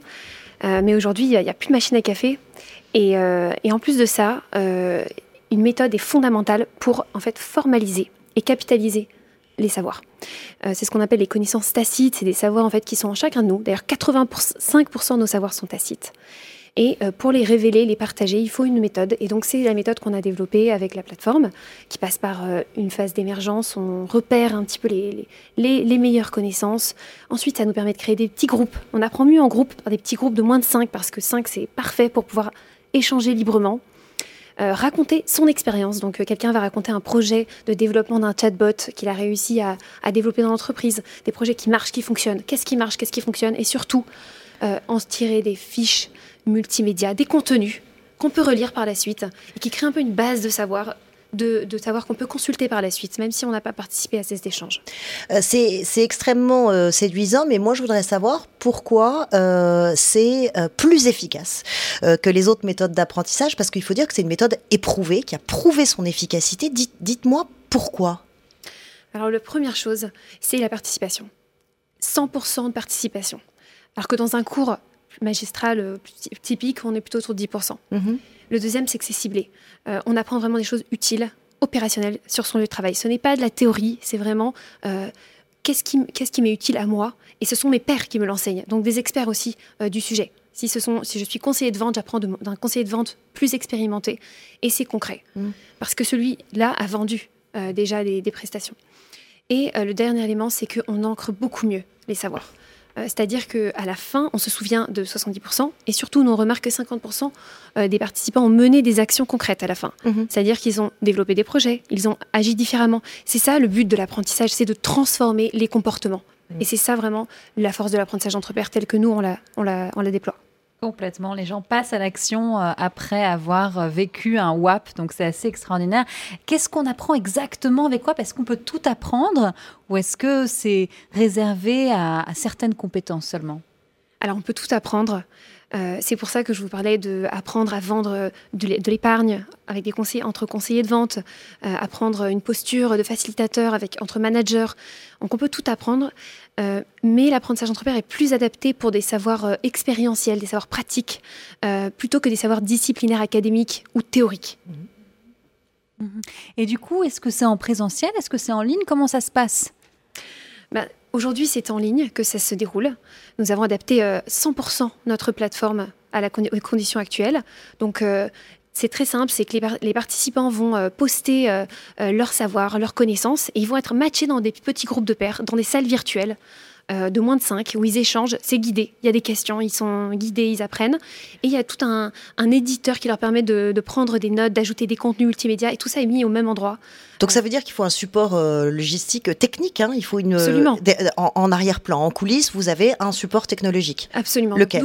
On a développé une plateforme numérique qui en fait permet de déployer la méthodologie et qui intègre les outils de visioconférence, qui intègre des fonctionnalités de mmh. matching en petits groupes. Mmh sous plusieurs critères. Il y a un algorithme euh, que je ne vais peut-être pas expliciter maintenant, mais euh, qui permet de créer des groupes les plus pertinents possibles, avec aussi évidemment un éditeur collaboratif. Et une base de, savoir. Donc, ce qu'il en sort, c'est des fiches multimédia qui sont créées pendant en fait ces sessions de WAP par les participants. Et ces fiches ensuite sont mises dans un cloud euh, accessible à toute l'entreprise. Comment comment en fait faire pour, pour pérenniser cet apprentissage et le rendre disponible au reste de l'entreprise? Alors en général, c'est partagé au sein du département euh, concerné, parce que c'est eux que ça concerne, vu que c'est entre pairs. Donc par exemple, avec euh, une communauté de chefs de projet de 100 à 200 euh, personnes, c'est partagé au sein de cette communauté. Aujourd'hui, c'est comme ça que ça se, que ça se déroule. Qui sont vos clients? Est-ce que vous pouvez nous donner des exemples concrets de, de, communautés qui s'adressent à vous? Bien sûr. Donc, nos clients, ce sont des grands groupes aujourd'hui. Mmh. Donc, euh, par exemple, Total. Ouais, Total. Voilà, Total, euh, Enedis, euh, Société Générale, par exemple. Donc, des très grandes entreprises. Oui, des très grandes entreprises. Avec Total, on, s'adresse à des communautés learning. Mhm. Donc, ce sont elles qui utilisent la méthode pour apprendre, partager des connaissances entre elles. Et ça leur permet d'être beaucoup plus innovantes aussi. Et aussi des communautés d'innovation les communautés d'innovation qui l'utilisent comme aussi une forme de REX. Et autrement, je parlais des conseillers de vente. Donc ça, c'est on le fait beaucoup aussi avec, euh, avec des grandes entreprises, euh, auprès des communautés, des responsables commerciaux, des conseillers de vente. Donc TGE, mais aussi euh, TPE, PME aussi, des, des, des, Moins boîtes PME pour le moment. D'accord. c'est notre objectif, hmm. bien sûr. Et aussi, sinon, beaucoup les grandes écoles. Alors en ce moment, en particulier, l'enseignement supérieur, les grandes écoles qui ont dû passer tout leurs cours en distanciel mhm. avec des formats beaucoup plus participatifs pour garder l'attention des étudiants. Et donc nous, on a été très très sollicités là pendant la période sur euh, que ce soit des intégrations, euh, des événements collaboratifs, des séquences de cours collaboratives où euh, on a eu beaucoup beaucoup de cas d'usage là dans l'enseignement supérieur. Peut-on parler d'un nouveau modèle, du coup, que vous êtes en train de, créer avec, euh, avec cet apprentissage collaboratif qui casse complètement les codes, avec cet apprentissage un peu plus traditionnel que l'on connaît tous? Euh, Est-ce que vous pensez que ça va révolutionner les choses, que ça va pérenniser euh, cette nouvelle façon de faire? Bah absolument, parce que on, est, on passe d'un enseignement où en fait on, repère des experts qui transmettent à, une approche où en fait tout, tout le monde est source de connaissances. Et euh, ces connaissances, on, les, permet de les partager. Et c'est vraiment cette, notion de connaissance tacite qui, euh, demande à être, révélée. Et on, propose aussi une approche où euh, on apprend non seulement en, en, apprenant des autres, mais en transmettant sa propre connaissance, en enseignant aux autres. Donc c'est vraiment ça que nous, on, transmet. ce savoir, c'est une mine d'or. Est-ce que vous le conservez? Est-ce que votre but à terme, c'est de créer une, base de données qui serait accessible à tous. Exactement. C'est-à-dire, c'est totalement notre mission. On travaille aujourd'hui beaucoup avec euh, euh, les grandes entreprises, mhm. mais à terme, nous offrirons une version pour la ville, mhm. euh, ou voire même freemium pour le monde entier. Open source. Donc, Exactement, open source. Ouais. Waouh, impressionnant. Hein très très bien, merci beaucoup Diane. Et j'avais une dernière question sur la, l'efficacité. Euh, étant donné qu'on sait grâce aux neurosciences aujourd'hui qu'on apprend beaucoup plus quand on est quand on apprend avec les autres, par les autres. est-ce que, est que vous avez des preuves aussi que votre solution fonctionne aussi bien qu'on le dit, que, que, la, que la recherche, que la science le prouve? Alors, toutes nos sessions sont mesurées. On mesure à, chaud. Est-ce que la session a été utile pour vous? Donc, on veut 100% de participants qui euh, jugent que la session été utile pour eux Et est-ce qu'ils veulent continuer à vivre l'expérience, participer de nouveau? On a toujours 100%. Et deuxième, euh, deuxième chose qu'on mesure, c'est le nombre de projets et de, et, de, liens qui sont créés après les sessions. Donc euh, on voit qu'il y a à peu près 50% des participants qui agissent à la suite des sessions. Donc souvent c'est ils, ils, vont rentrer en contact avec un collègue ou ils vont expérimenter un nouvel outil ou alors ils vont euh, partager euh, euh, un document ou écrire un, article. Donc c'est vraiment ça que nous on mesure. Merci à toutes les deux. Merci beaucoup d'être venues nous présenter cette méthode innovante dont on retient qu'elle engage la participation de chacun et surtout avec des résultats, c'est-à-dire que vous nous avez parlé de rétention du savoir et surtout de son application concrète, que elle donne, elle accouche de projets, de, projets réels. Et voilà pourquoi c'est utile aux entreprises et notamment aux grandes entreprises que vous avez euh, euh, cité. Longue vie à WAP euh, et bravo. merci, merci à toutes les deux. Merci. Merci. «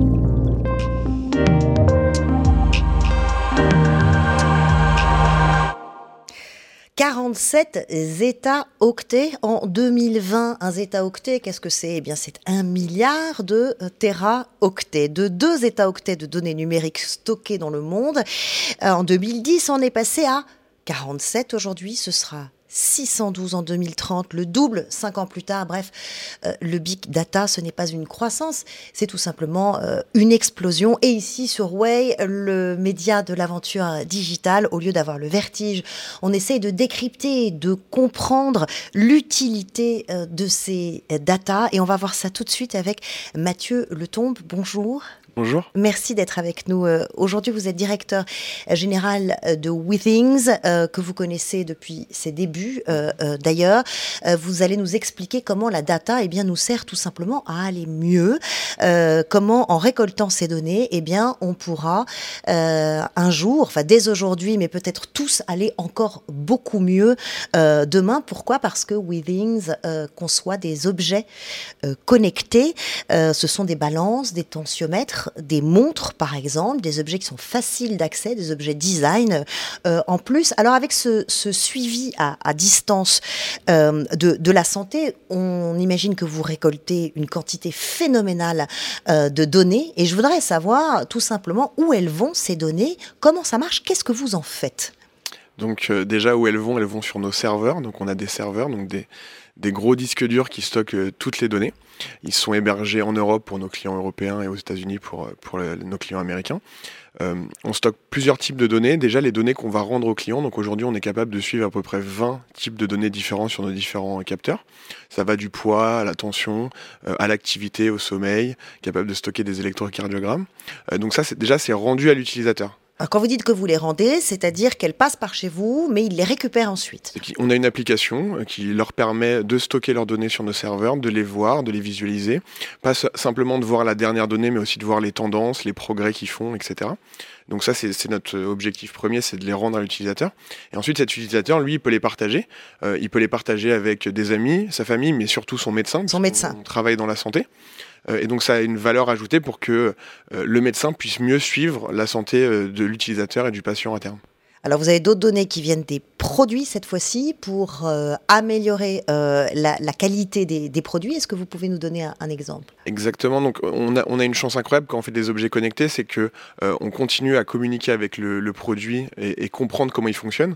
Un exemple assez basique, ça peut être juste de voir la, la, durée de vie de la batterie du produit, comprendre si il se comporte correctement et comprendre comment on peut l'améliorer par rapport à l'utilisation que l'utilisateur en fait.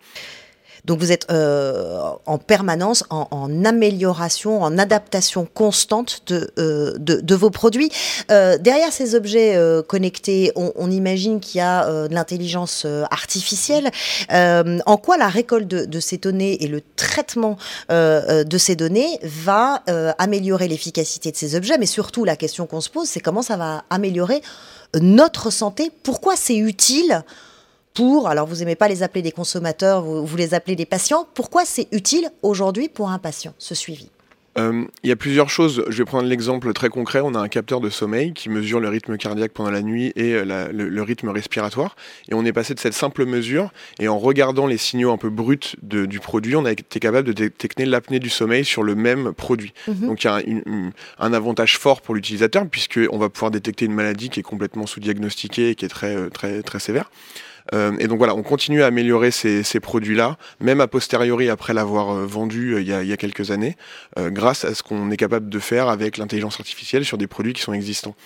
ce, qui est, ce, qui est, ce, qui est, hum, la grosse différence, c'est qu'au lieu d'être un, suivi ponctuel, comme nous qui allons chez le, médecin une fois de temps en temps ou quand on a un, problème, là, on, a un suivi 24 heures sur 24 on, peut analyser euh, régulièrement et sur la durée. Exactement. Un, des problèmes du système de santé actuel, c'est qu'on va voir son médecin euh, tous les six mois, euh, mhm. qu'on fait, qu'on se pèse une fois, qu'on prend sa, sa pression et, on s'en va.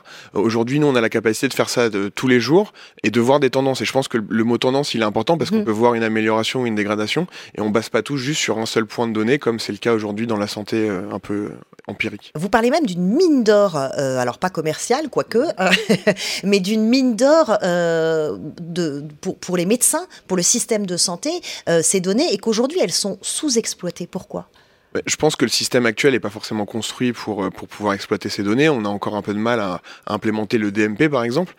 par contre, ce que nous, on voit aux États-Unis, c'est. Le DMP, c'est quoi? Le dossier médical partagé ou personnalisé, je sais mhm. plus. Mais globalement, c'est le dossier qu'essaye de mettre en place le gouvernement français pour que justement tous les professionnels de santé puissent avoir accès euh, à nos données de santé qui sont mesurées euh, d'un pharmacien à un cardiologue à un médecin généraliste. Et ça, ce serait un outil extrêmement utile. Ce serait très utile, je mm. pense. Et aujourd'hui, c'est en train d'être, enfin, c'est fait aux États-Unis depuis maintenant quelques années. Mm-hmm. Et donc, c'est pour ça que nous, on va plutôt se projeter aux États-Unis qu'en France euh, à court terme, parce que les professionnels de santé commencent à avoir l'habitude à utiliser des objets connectés et à digitaliser la manière dont est fait la, médecine. Et même les assurances hein, aux États-Unis, qui évidemment se mettent sur le créneau euh, de la prévention.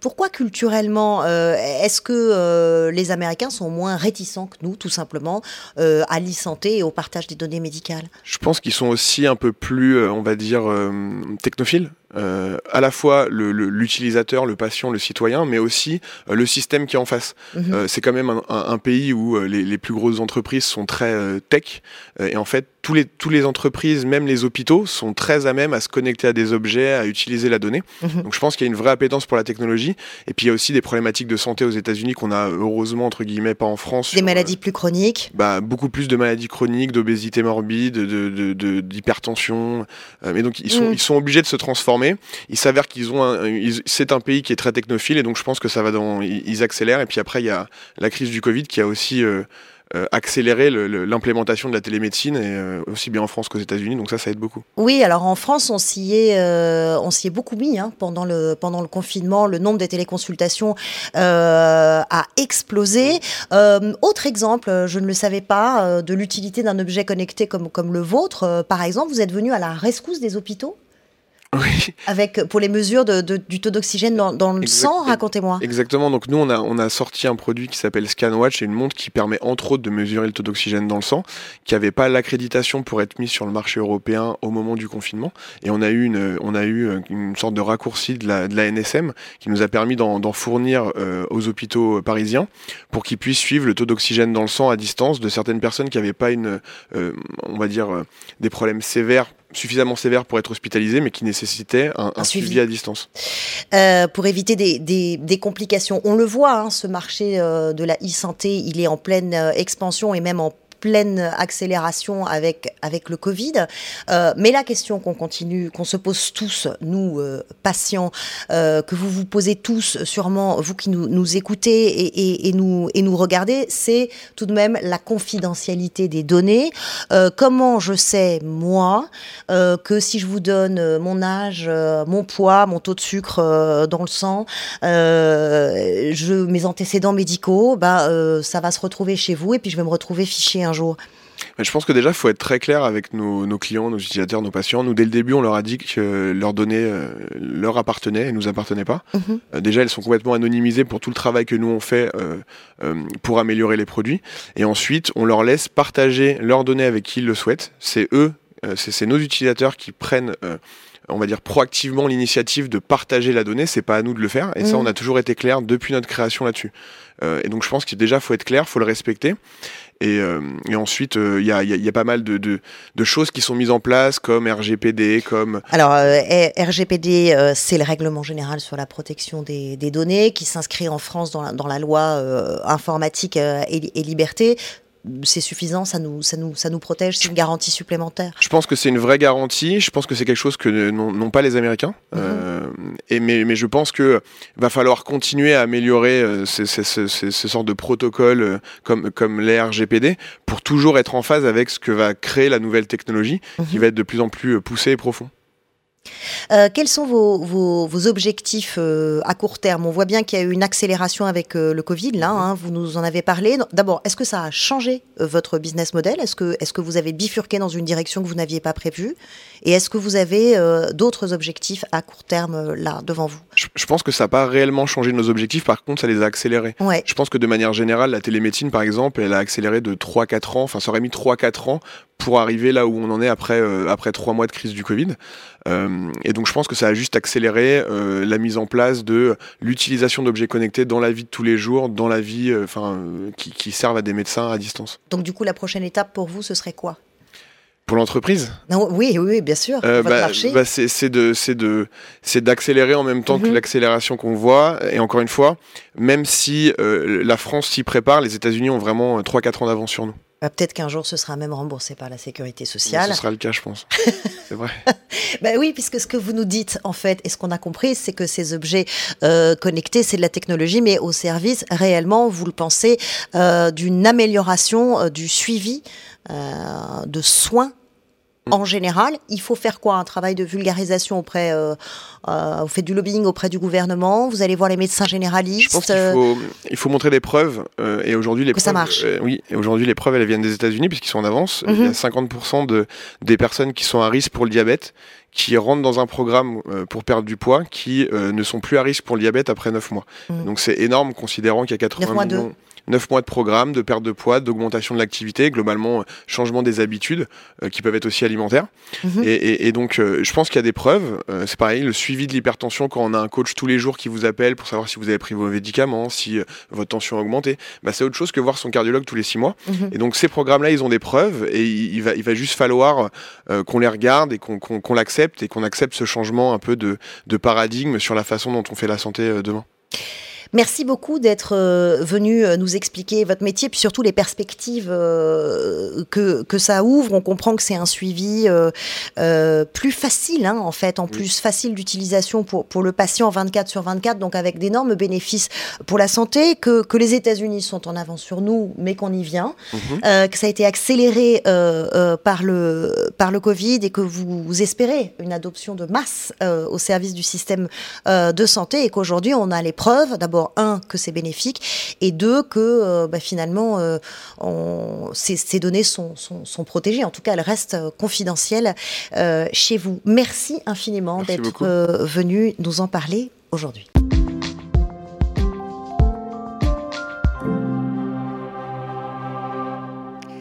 Il a lancé sa société en, janvier 2020. Pas de bol, euh, dirait l'autre. Mais une crise comme euh, celle que nous vivons, aussi inattendue et, et d'une telle ampleur, n'est-elle pas justement euh, le test ultime? Les outils digitaux à l'épreuve du Covid font-ils leur preuve Vous l'avez sans doute vous-même expérimenté. Vous êtes bien sur Way, le média de l'aventure euh, digitale. Et à mes côtés aujourd'hui, Christophe Dupont, vous êtes euh, PDG de TechWay. Bonjour. Oui, bonjour. Et, et bienvenue, vous allez nous raconter euh, comment euh, le digital vous a permis de, de basculer en, en 48 heures à peine et de survivre à cette crise. euh, parce que, euh, franchement, quelle idée d'avoir monté une société en janvier 2020 Bah, C'est sûr qu'il faut aimer le challenge.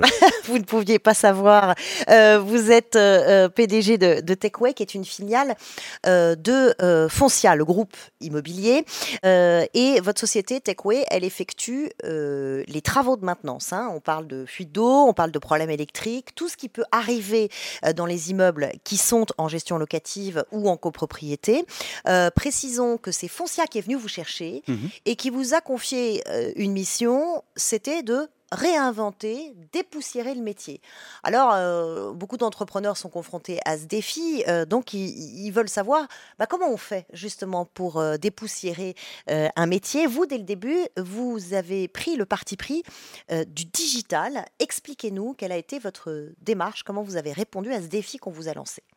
Alors, en effet, donc, bah, la façon dont ça s'est passé, c'est que donc, Foncia a pris contact avec, avec nous pour monter une société en partant d'une page blanche. Mmh euh, et en fait, avec euh, l'idée de, en fait, d'avoir sa propre filiale de maintenance technique, de façon à améliorer la satisfaction des clients. Mmh. Donc ça, c'était le point de départ. Et donc, euh, finalement, on nous a donné la possibilité de définir les contours de cette entreprise fantastique, mmh. en effet, totalement dépoussiérée.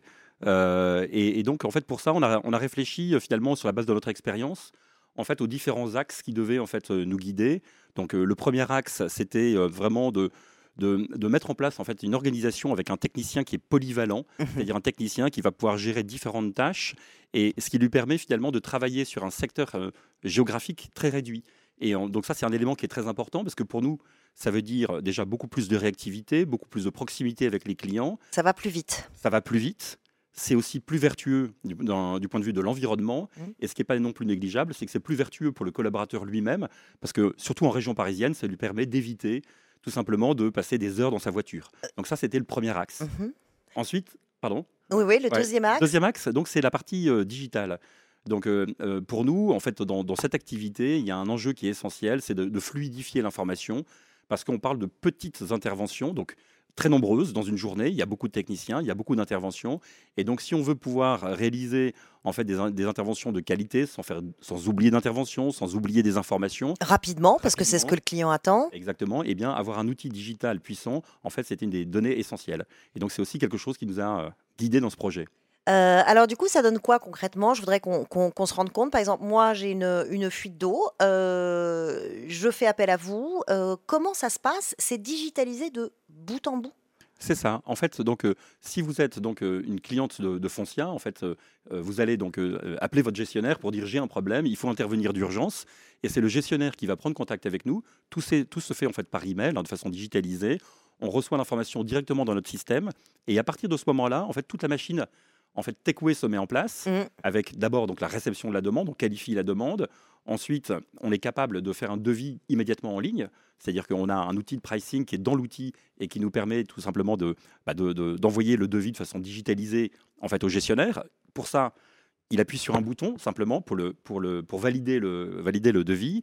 Et, euh, et euh, à partir du moment où il a validé le devis, en fait, nous, on peut passer dans la deuxième phase, qui est la phase en fait de planification de l'intervention.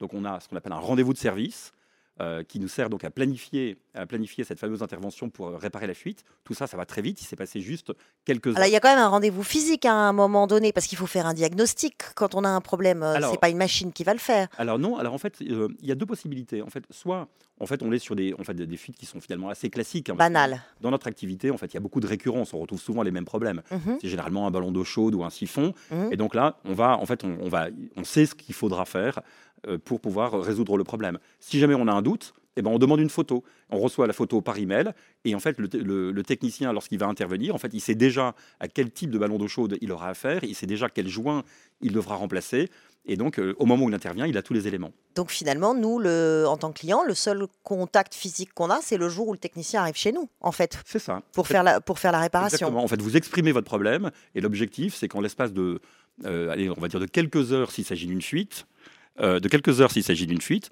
euh, sinon de, on va dire 24 heures euh, au maximum, que le technicien puisse intervenir et résoudre votre problème. Alors, pour les techniciens, c'est une, c'est une révolution. Alors, euh, vous nous avez déjà expliqué que ça améliorait quand même leur quotidien puisqu'ils font moins de kilomètres. Oui.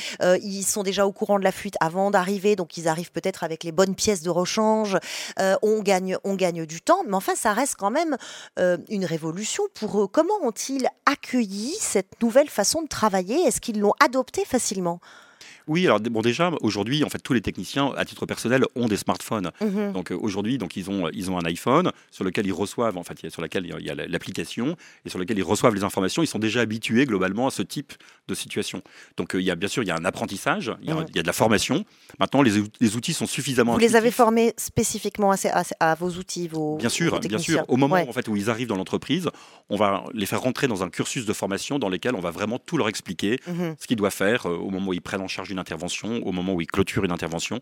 Enfin, tous ces éléments-là sont bien expliqués. Un mois après avoir lancé votre, euh, votre société, euh, le confinement, 90% euh, de l'activité qui se retrouve à l'arrêt, c'est un tsunami hein, pour, pour une entreprise qui, qui, vient de, qui vient de se lancer.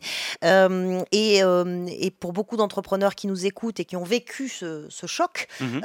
on a envie de savoir comment vous avez trouvé des, des solutions.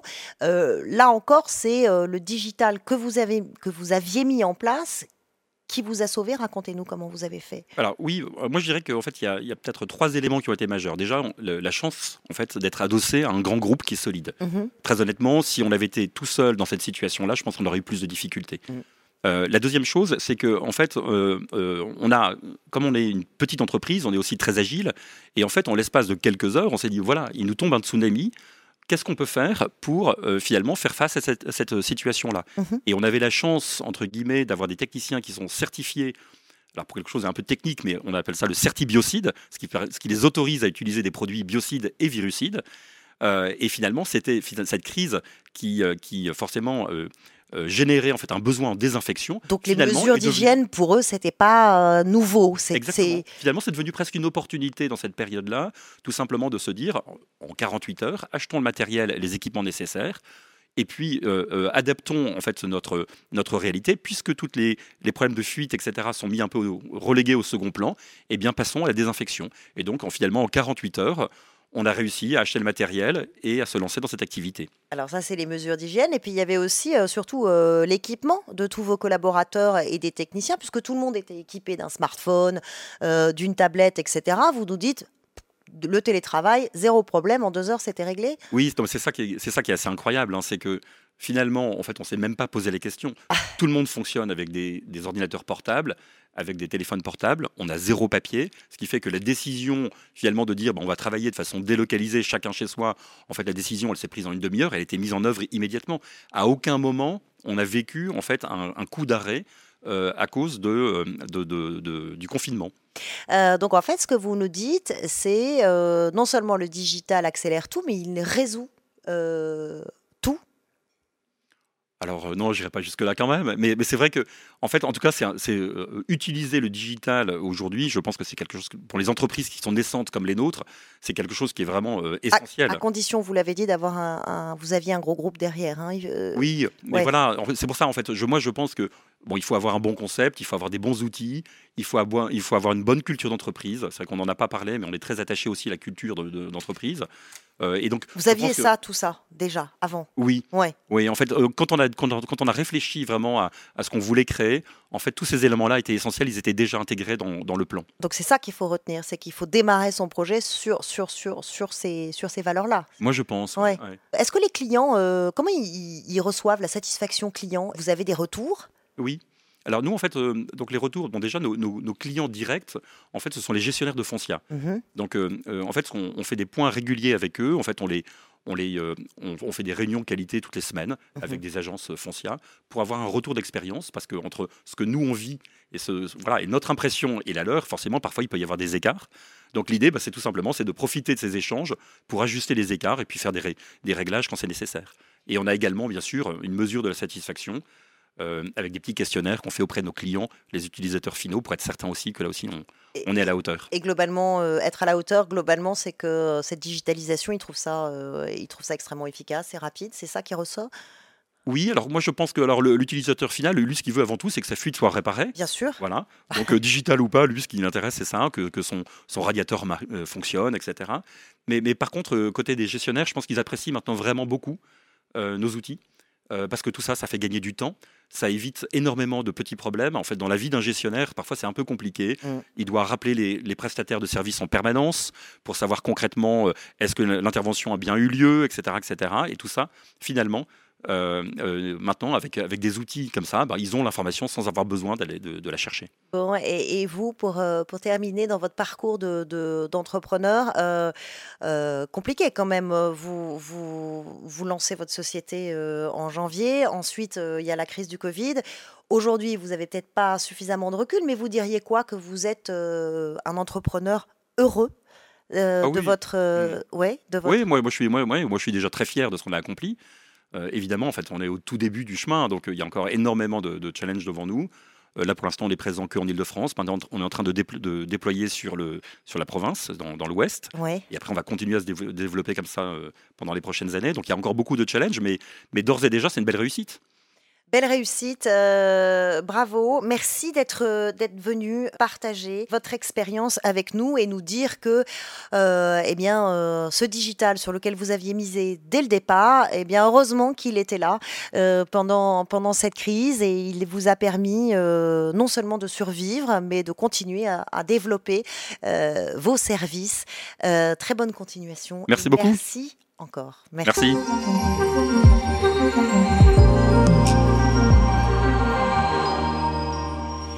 Découvrir le monde de demain, vous en avez rêvé, mais pour cela, il faut chercher, imaginer, ne pas hésiter à aller plus vite plus loin. Et c'est ce que nous vous proposons sur Way, le média de l'aventure euh, digitale. Avec nous aujourd'hui, Armand Joulin.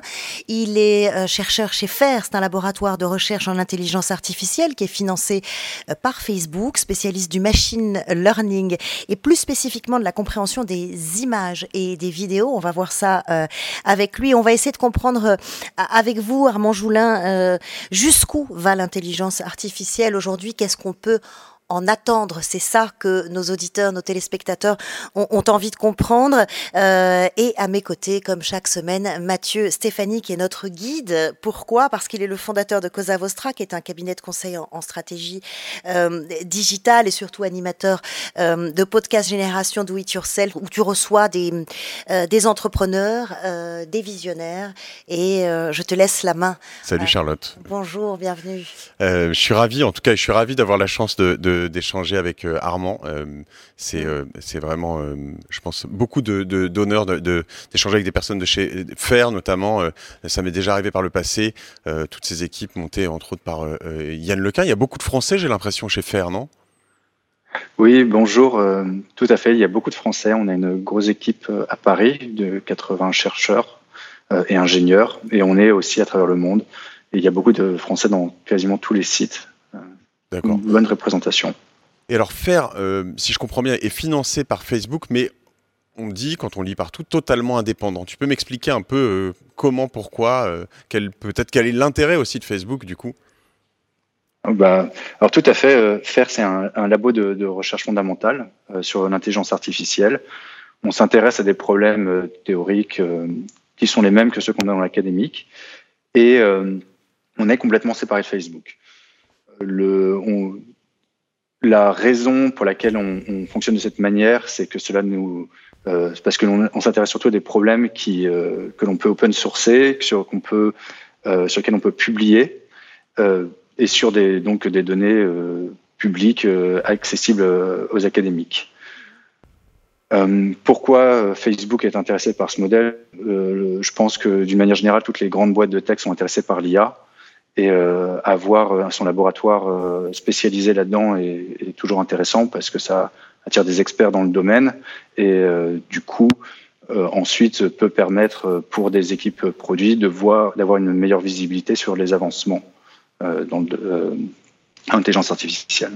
Et donc j'imagine qu'il y, a quand même des intérêts pour vous aussi à être adossé à Facebook, peut-être sur des accès à certaines données, etc., que, que d'autres n'ont pas, si je comprends bien? C'est effectivement très intéressant d'être adossé à Facebook, mais pas pour des raisons de données.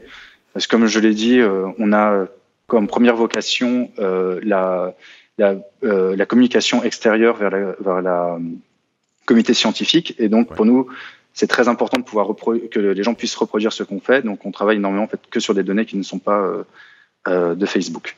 Par contre, on a des avantages de type euh, euh, puissance de calcul, car on a accès à des serveurs assez importants de, machines qui nous permettent d'avancer beaucoup plus vite dans nos travaux. on a aussi l'avantage d'avoir un, microcosme de chercheurs spécialisés qui est assez unique au monde et qui nous permettent rapidement de, d'apprendre et d'avancer sur des sujets d'intelligence artificielle. Alors, les sujets euh, sont très très vastes et vous êtes, vous, un nombre de chercheurs limité. Donc, la question, moi, que je me pose, c'est euh, comment et qui choisit finalement euh, le sujet sur lequel chacun ou, les équipes cherchent ensemble chez FAIR? C'est une très bonne question. la manière dont on, choisit des sujets, c'est de chaque chercheur choisit son sujet de recherche. On est complètement libre de ce côté-là. On a une culture assez forte de qu'on appelle le bottom-up, c'est-à-dire que chaque chercheur propose une idée, la développe, et d'autres chercheurs après, s'ils la trouvent intéressante, vont euh, venir collaborer sur son projet. Quel euh, sujet t'intéresse Il y en a, y en a en particulier. Tu es, spécialisé? Alors j'ai pas mal de sujets euh, de prédilection, mais mon, mon grand, mon sujet de, important en ce moment, c'est ce qu'on appelle l'apprentissage non supervisé. C'est-à-dire euh, faire apprendre à une machine à euh, comprendre ce qu'il y a dans des images, par exemple, sans aucune intervention humaine. Est-ce que cet apprentissage non supervisé, on pourrait dire que c'est de l'intelligence artificielle autonome? Est-ce qu'on en prend le chemin? Autonome, pas encore, parce qu'il y a toujours un moment où si on veut qu'une euh, intelligence artificielle fasse une tâche, il faut lui définir cette tâche. Par contre, c'est effectivement euh, quelque chose qui nous permet progressivement de, nous rendre compte que beaucoup de choses peuvent être apprises sans, sans que l'intelligence artificielle ait nécessairement besoin de beaucoup de guides. Et on peut, euh, on peut mettre un robot qui va apprendre à se déplacer dans une pièce simplement en essayant de se déplacer dedans. Euh, comprendre un tout petit peu la notion euh, à quoi sert un objet en le manipulant.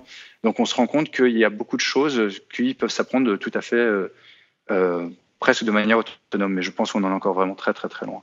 Quand on t'écoute, du coup, Armand, on se dit, moi je me dis que dans les dîners, tu dois faire sacrément flipper les gens. Tu n'es pas sur la défensive en permanence à devoir expliquer un peu ce que tu fais, que ça va pas partir en, live tout le temps Alors, heureusement, je pense que maintenant le, le public est beaucoup plus au courant de ce que c'est que l'intelligence artificielle, en tout cas le domaine de recherche, qu'il y a quelques années.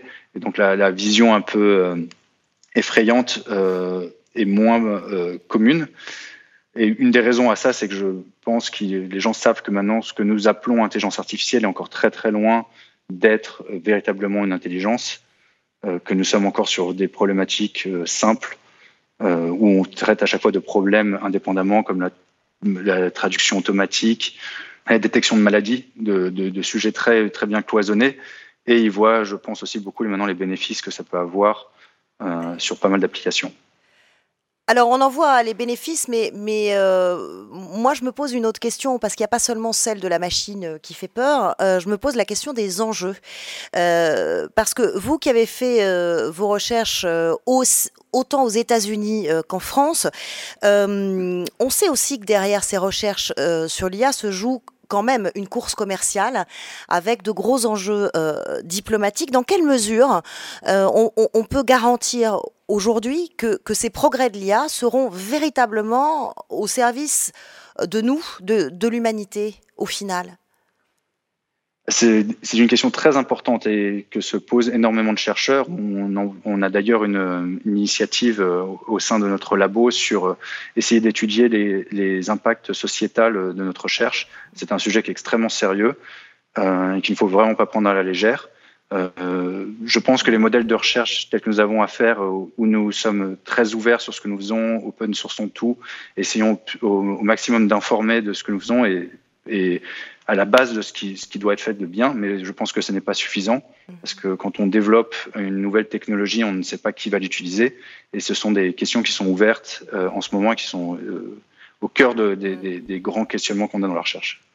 On parle beaucoup d'IA euh, sur une approche qui parfois peut sembler un peu abstraite, quoi, l'IA, tu vois, avec un grand I et un grand A. si je dois le remettre un peu dans le concret, tu as parlé de traduction instantanée tout à l'heure. Qu'est-ce que dans nos vies euh, au quotidien, euh, l'IA a déjà changé euh, et, quels sont les prochains changements qui vont venir très vite selon toi? Alors, bah, justement, dans les, choses qui ont changé, la traduction automatique est, je pense, un bon exemple. Maintenant, on peut taper dans Google une phrase et demander sa traduction dans une autre langue, et nous l'avons dans un certain nombre de langues. Sur le, maintenant, il y a aussi pas mal de technologies de type euh, reconnaissance euh, dans des images, euh, que ce soit pour déverrouiller son iPhone. Je pense que maintenant, nos, téléphones sont chargés de ce genre d'applications. une que j'aime particulièrement, c'est une, application qui permet de reconnaître des plantes en prenant des photos juste des feuilles, qui nous permet de voilà qui est très utile parce que moi je n'y connais rien. Et dans le futur proche, je pense que on risque de voir de plus en plus de ces technologies qui apparaissent au, associées aux nouvelles technologies hardware qui sont développées de type tout ce qui est réalité augmentée ou euh, réalité virtuelle. Et, euh, et, et, toi, ton rêve à, toi, je, sais que les, les, les chercheurs euh, qu'on peut voir comme de grands pragmatiques sont souvent aussi de doux rêveurs. Si tu avais un rêve de pouvoir accompagner un truc grâce à ton travail ou votre travail chez Faire, ce serait quoi?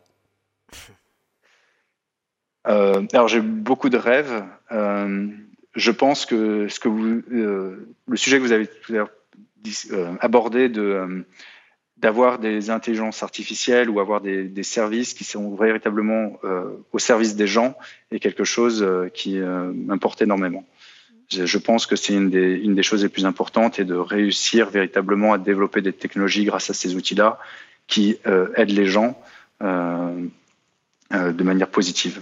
Tu, tu as des idées en particulier pour, pour creuser dans, ce, dans cette direction? J'ai beaucoup d'idées et de, et de rêves, notamment tout, J'espère qu'un jour mes travaux de, en vision serviront à aider des gens qui ont des déficiences visuelles à pouvoir voir le monde, ou en tout cas voir le monde expliqué comme nous, nous le voyons. Euh, je travaille aussi, euh, on en a parlé avant, de traduction automatique, et j'aimerais qu'on puisse continuer à augmenter le nombre de langues vers lesquelles on peut traduire, et, afin de pouvoir aider les gens à se comprendre euh, sans nécessairement parler des langues ultra euh, classiques comme l'anglais. Merci, c'est très porteur d'espoir tout ça. Euh, c'est superbe des solutions, euh, des pistes, des perspectives. Euh, on regarde devant nous, ça fait du bien. Euh, merci beaucoup Mathieu, merci beaucoup Armand Joulin d'avoir répondu à nos questions. Merci.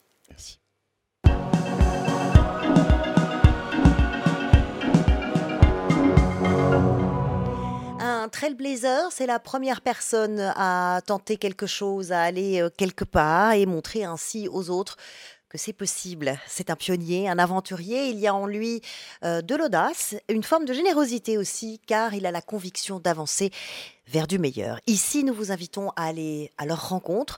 Vous êtes bien sûr Way, le média de l'aventure digital. Et avec nous aujourd'hui, Yakuba Sagara, bonjour. Bonjour.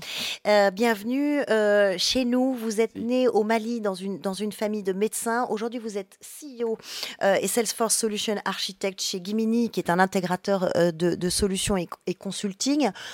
On peut parler d'un sacré parcours que l'on va euh, retracer ensemble. Et je voudrais comprendre avec vous euh, comment une entreprise, justement, euh, avec ce que vous faites, peut détecter des failles, fidéliser des clients, trouver des solutions, augmenter sa, sa productivité. Alors on va rembobiner le, le, le, film, si vous voulez bien. Une enfance au Mali, je le disais, et l'informatique, c'est venu, c'est venu comment? Est-ce que c'est comme pour beaucoup euh, d'entre nous, juste comme ça, ça fait partie de la vie quotidienne, ou est-ce que c'est carrément un coup de foudre? Bah, Pour moi, c'est carrément un coup, de foudre. c'est arrivé par, par un pur hasard. Comme vous l'avez dit, ma famille évolue dans le domaine médical, et je me prédestinais à, au, médical. Et euh, au Mali où j'ai grandi, il y a une ONG suisse qui a amené un petit ordinateur dans la bibliothèque, de mon école. Et euh, c'est comme ça que j'ai découvert l'informatique. Je passais mmh. beaucoup de temps sur, euh, sur cet ordinateur. En gros, je passais mes, mes mercredis et jeudi après-midi.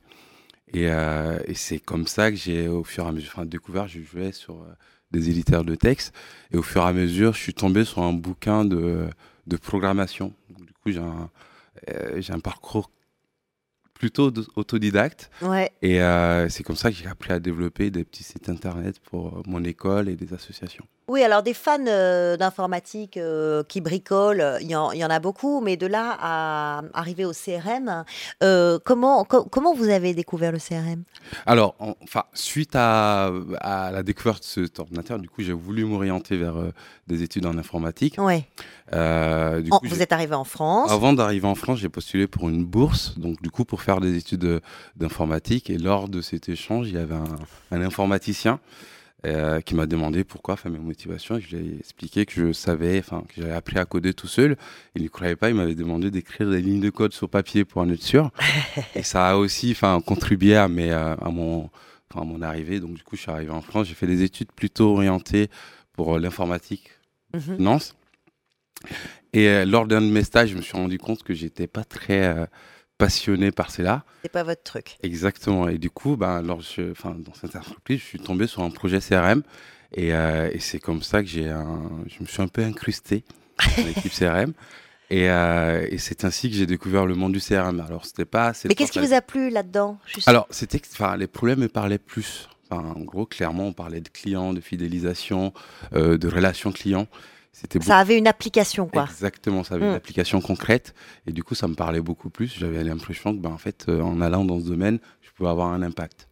un impact et puis euh, vous découvrez euh, Salesforce. Comment et, et pourquoi ça a changé votre vie? Alors, Salesforce, parce que quand, je suis arrivé sur le CRM, j'étais plutôt sur les technologies de l'époque, c'est-à-dire des logiciels euh, plus, euh, plus anciens et euh, moins flexibles. Et je suis arrivé sur un projet Salesforce par un pur hasard, encore une fois, euh, parce que l'équipe Salesforce qui était dans mon, dans mon entreprise de l'époque avait démissionné. Et du coup, on m'a- on m'avait dit qu'il y avait un projet et qu'il fallait forcément enfin, travailler sur ce projet-là. Et, et en, enfin, j'ai découvert la plateforme, et du coup, je suis tombé parce que bah, je venais d'un monde où, euh, de technologie ancienne et j'arrivais sur une plateforme cloud beaucoup plus agile, flexible Mhm. et facile d'utilisation. Euh, et aujourd'hui, votre société Mm. Gimini, expliquez-nous. Alors, vous êtes spécialisé dans, dans- dans le consulting et l'intégration de ces solutions euh, euh, Salesforce. Quels sont les besoins de, de- de vos clients et, et- et comment vous y répondez? Clairement, enfin, nos, nos clients ont des problèmes enfin, concrets. C'est-à-dire, en gros, quand un client vient nous voir, c'est qu'il a, il a du mal à, à- à développer sa clientèle ou à fidéliser ses clients. Mhm. C'est des problèmes que tous les entrepreneurs connaissent. Et, euh, et quand ils viennent nous voir, en fait, on les Quel genre d'entrepreneur Donnez-nous euh, un, un exemple ou deux. Euh, bah, Il y, a des- y, a, il y a des PME, Ouais. des PME comme Zplug, enfin, Mhm. un client Salesforce qui installe des bornes de recharge électrique.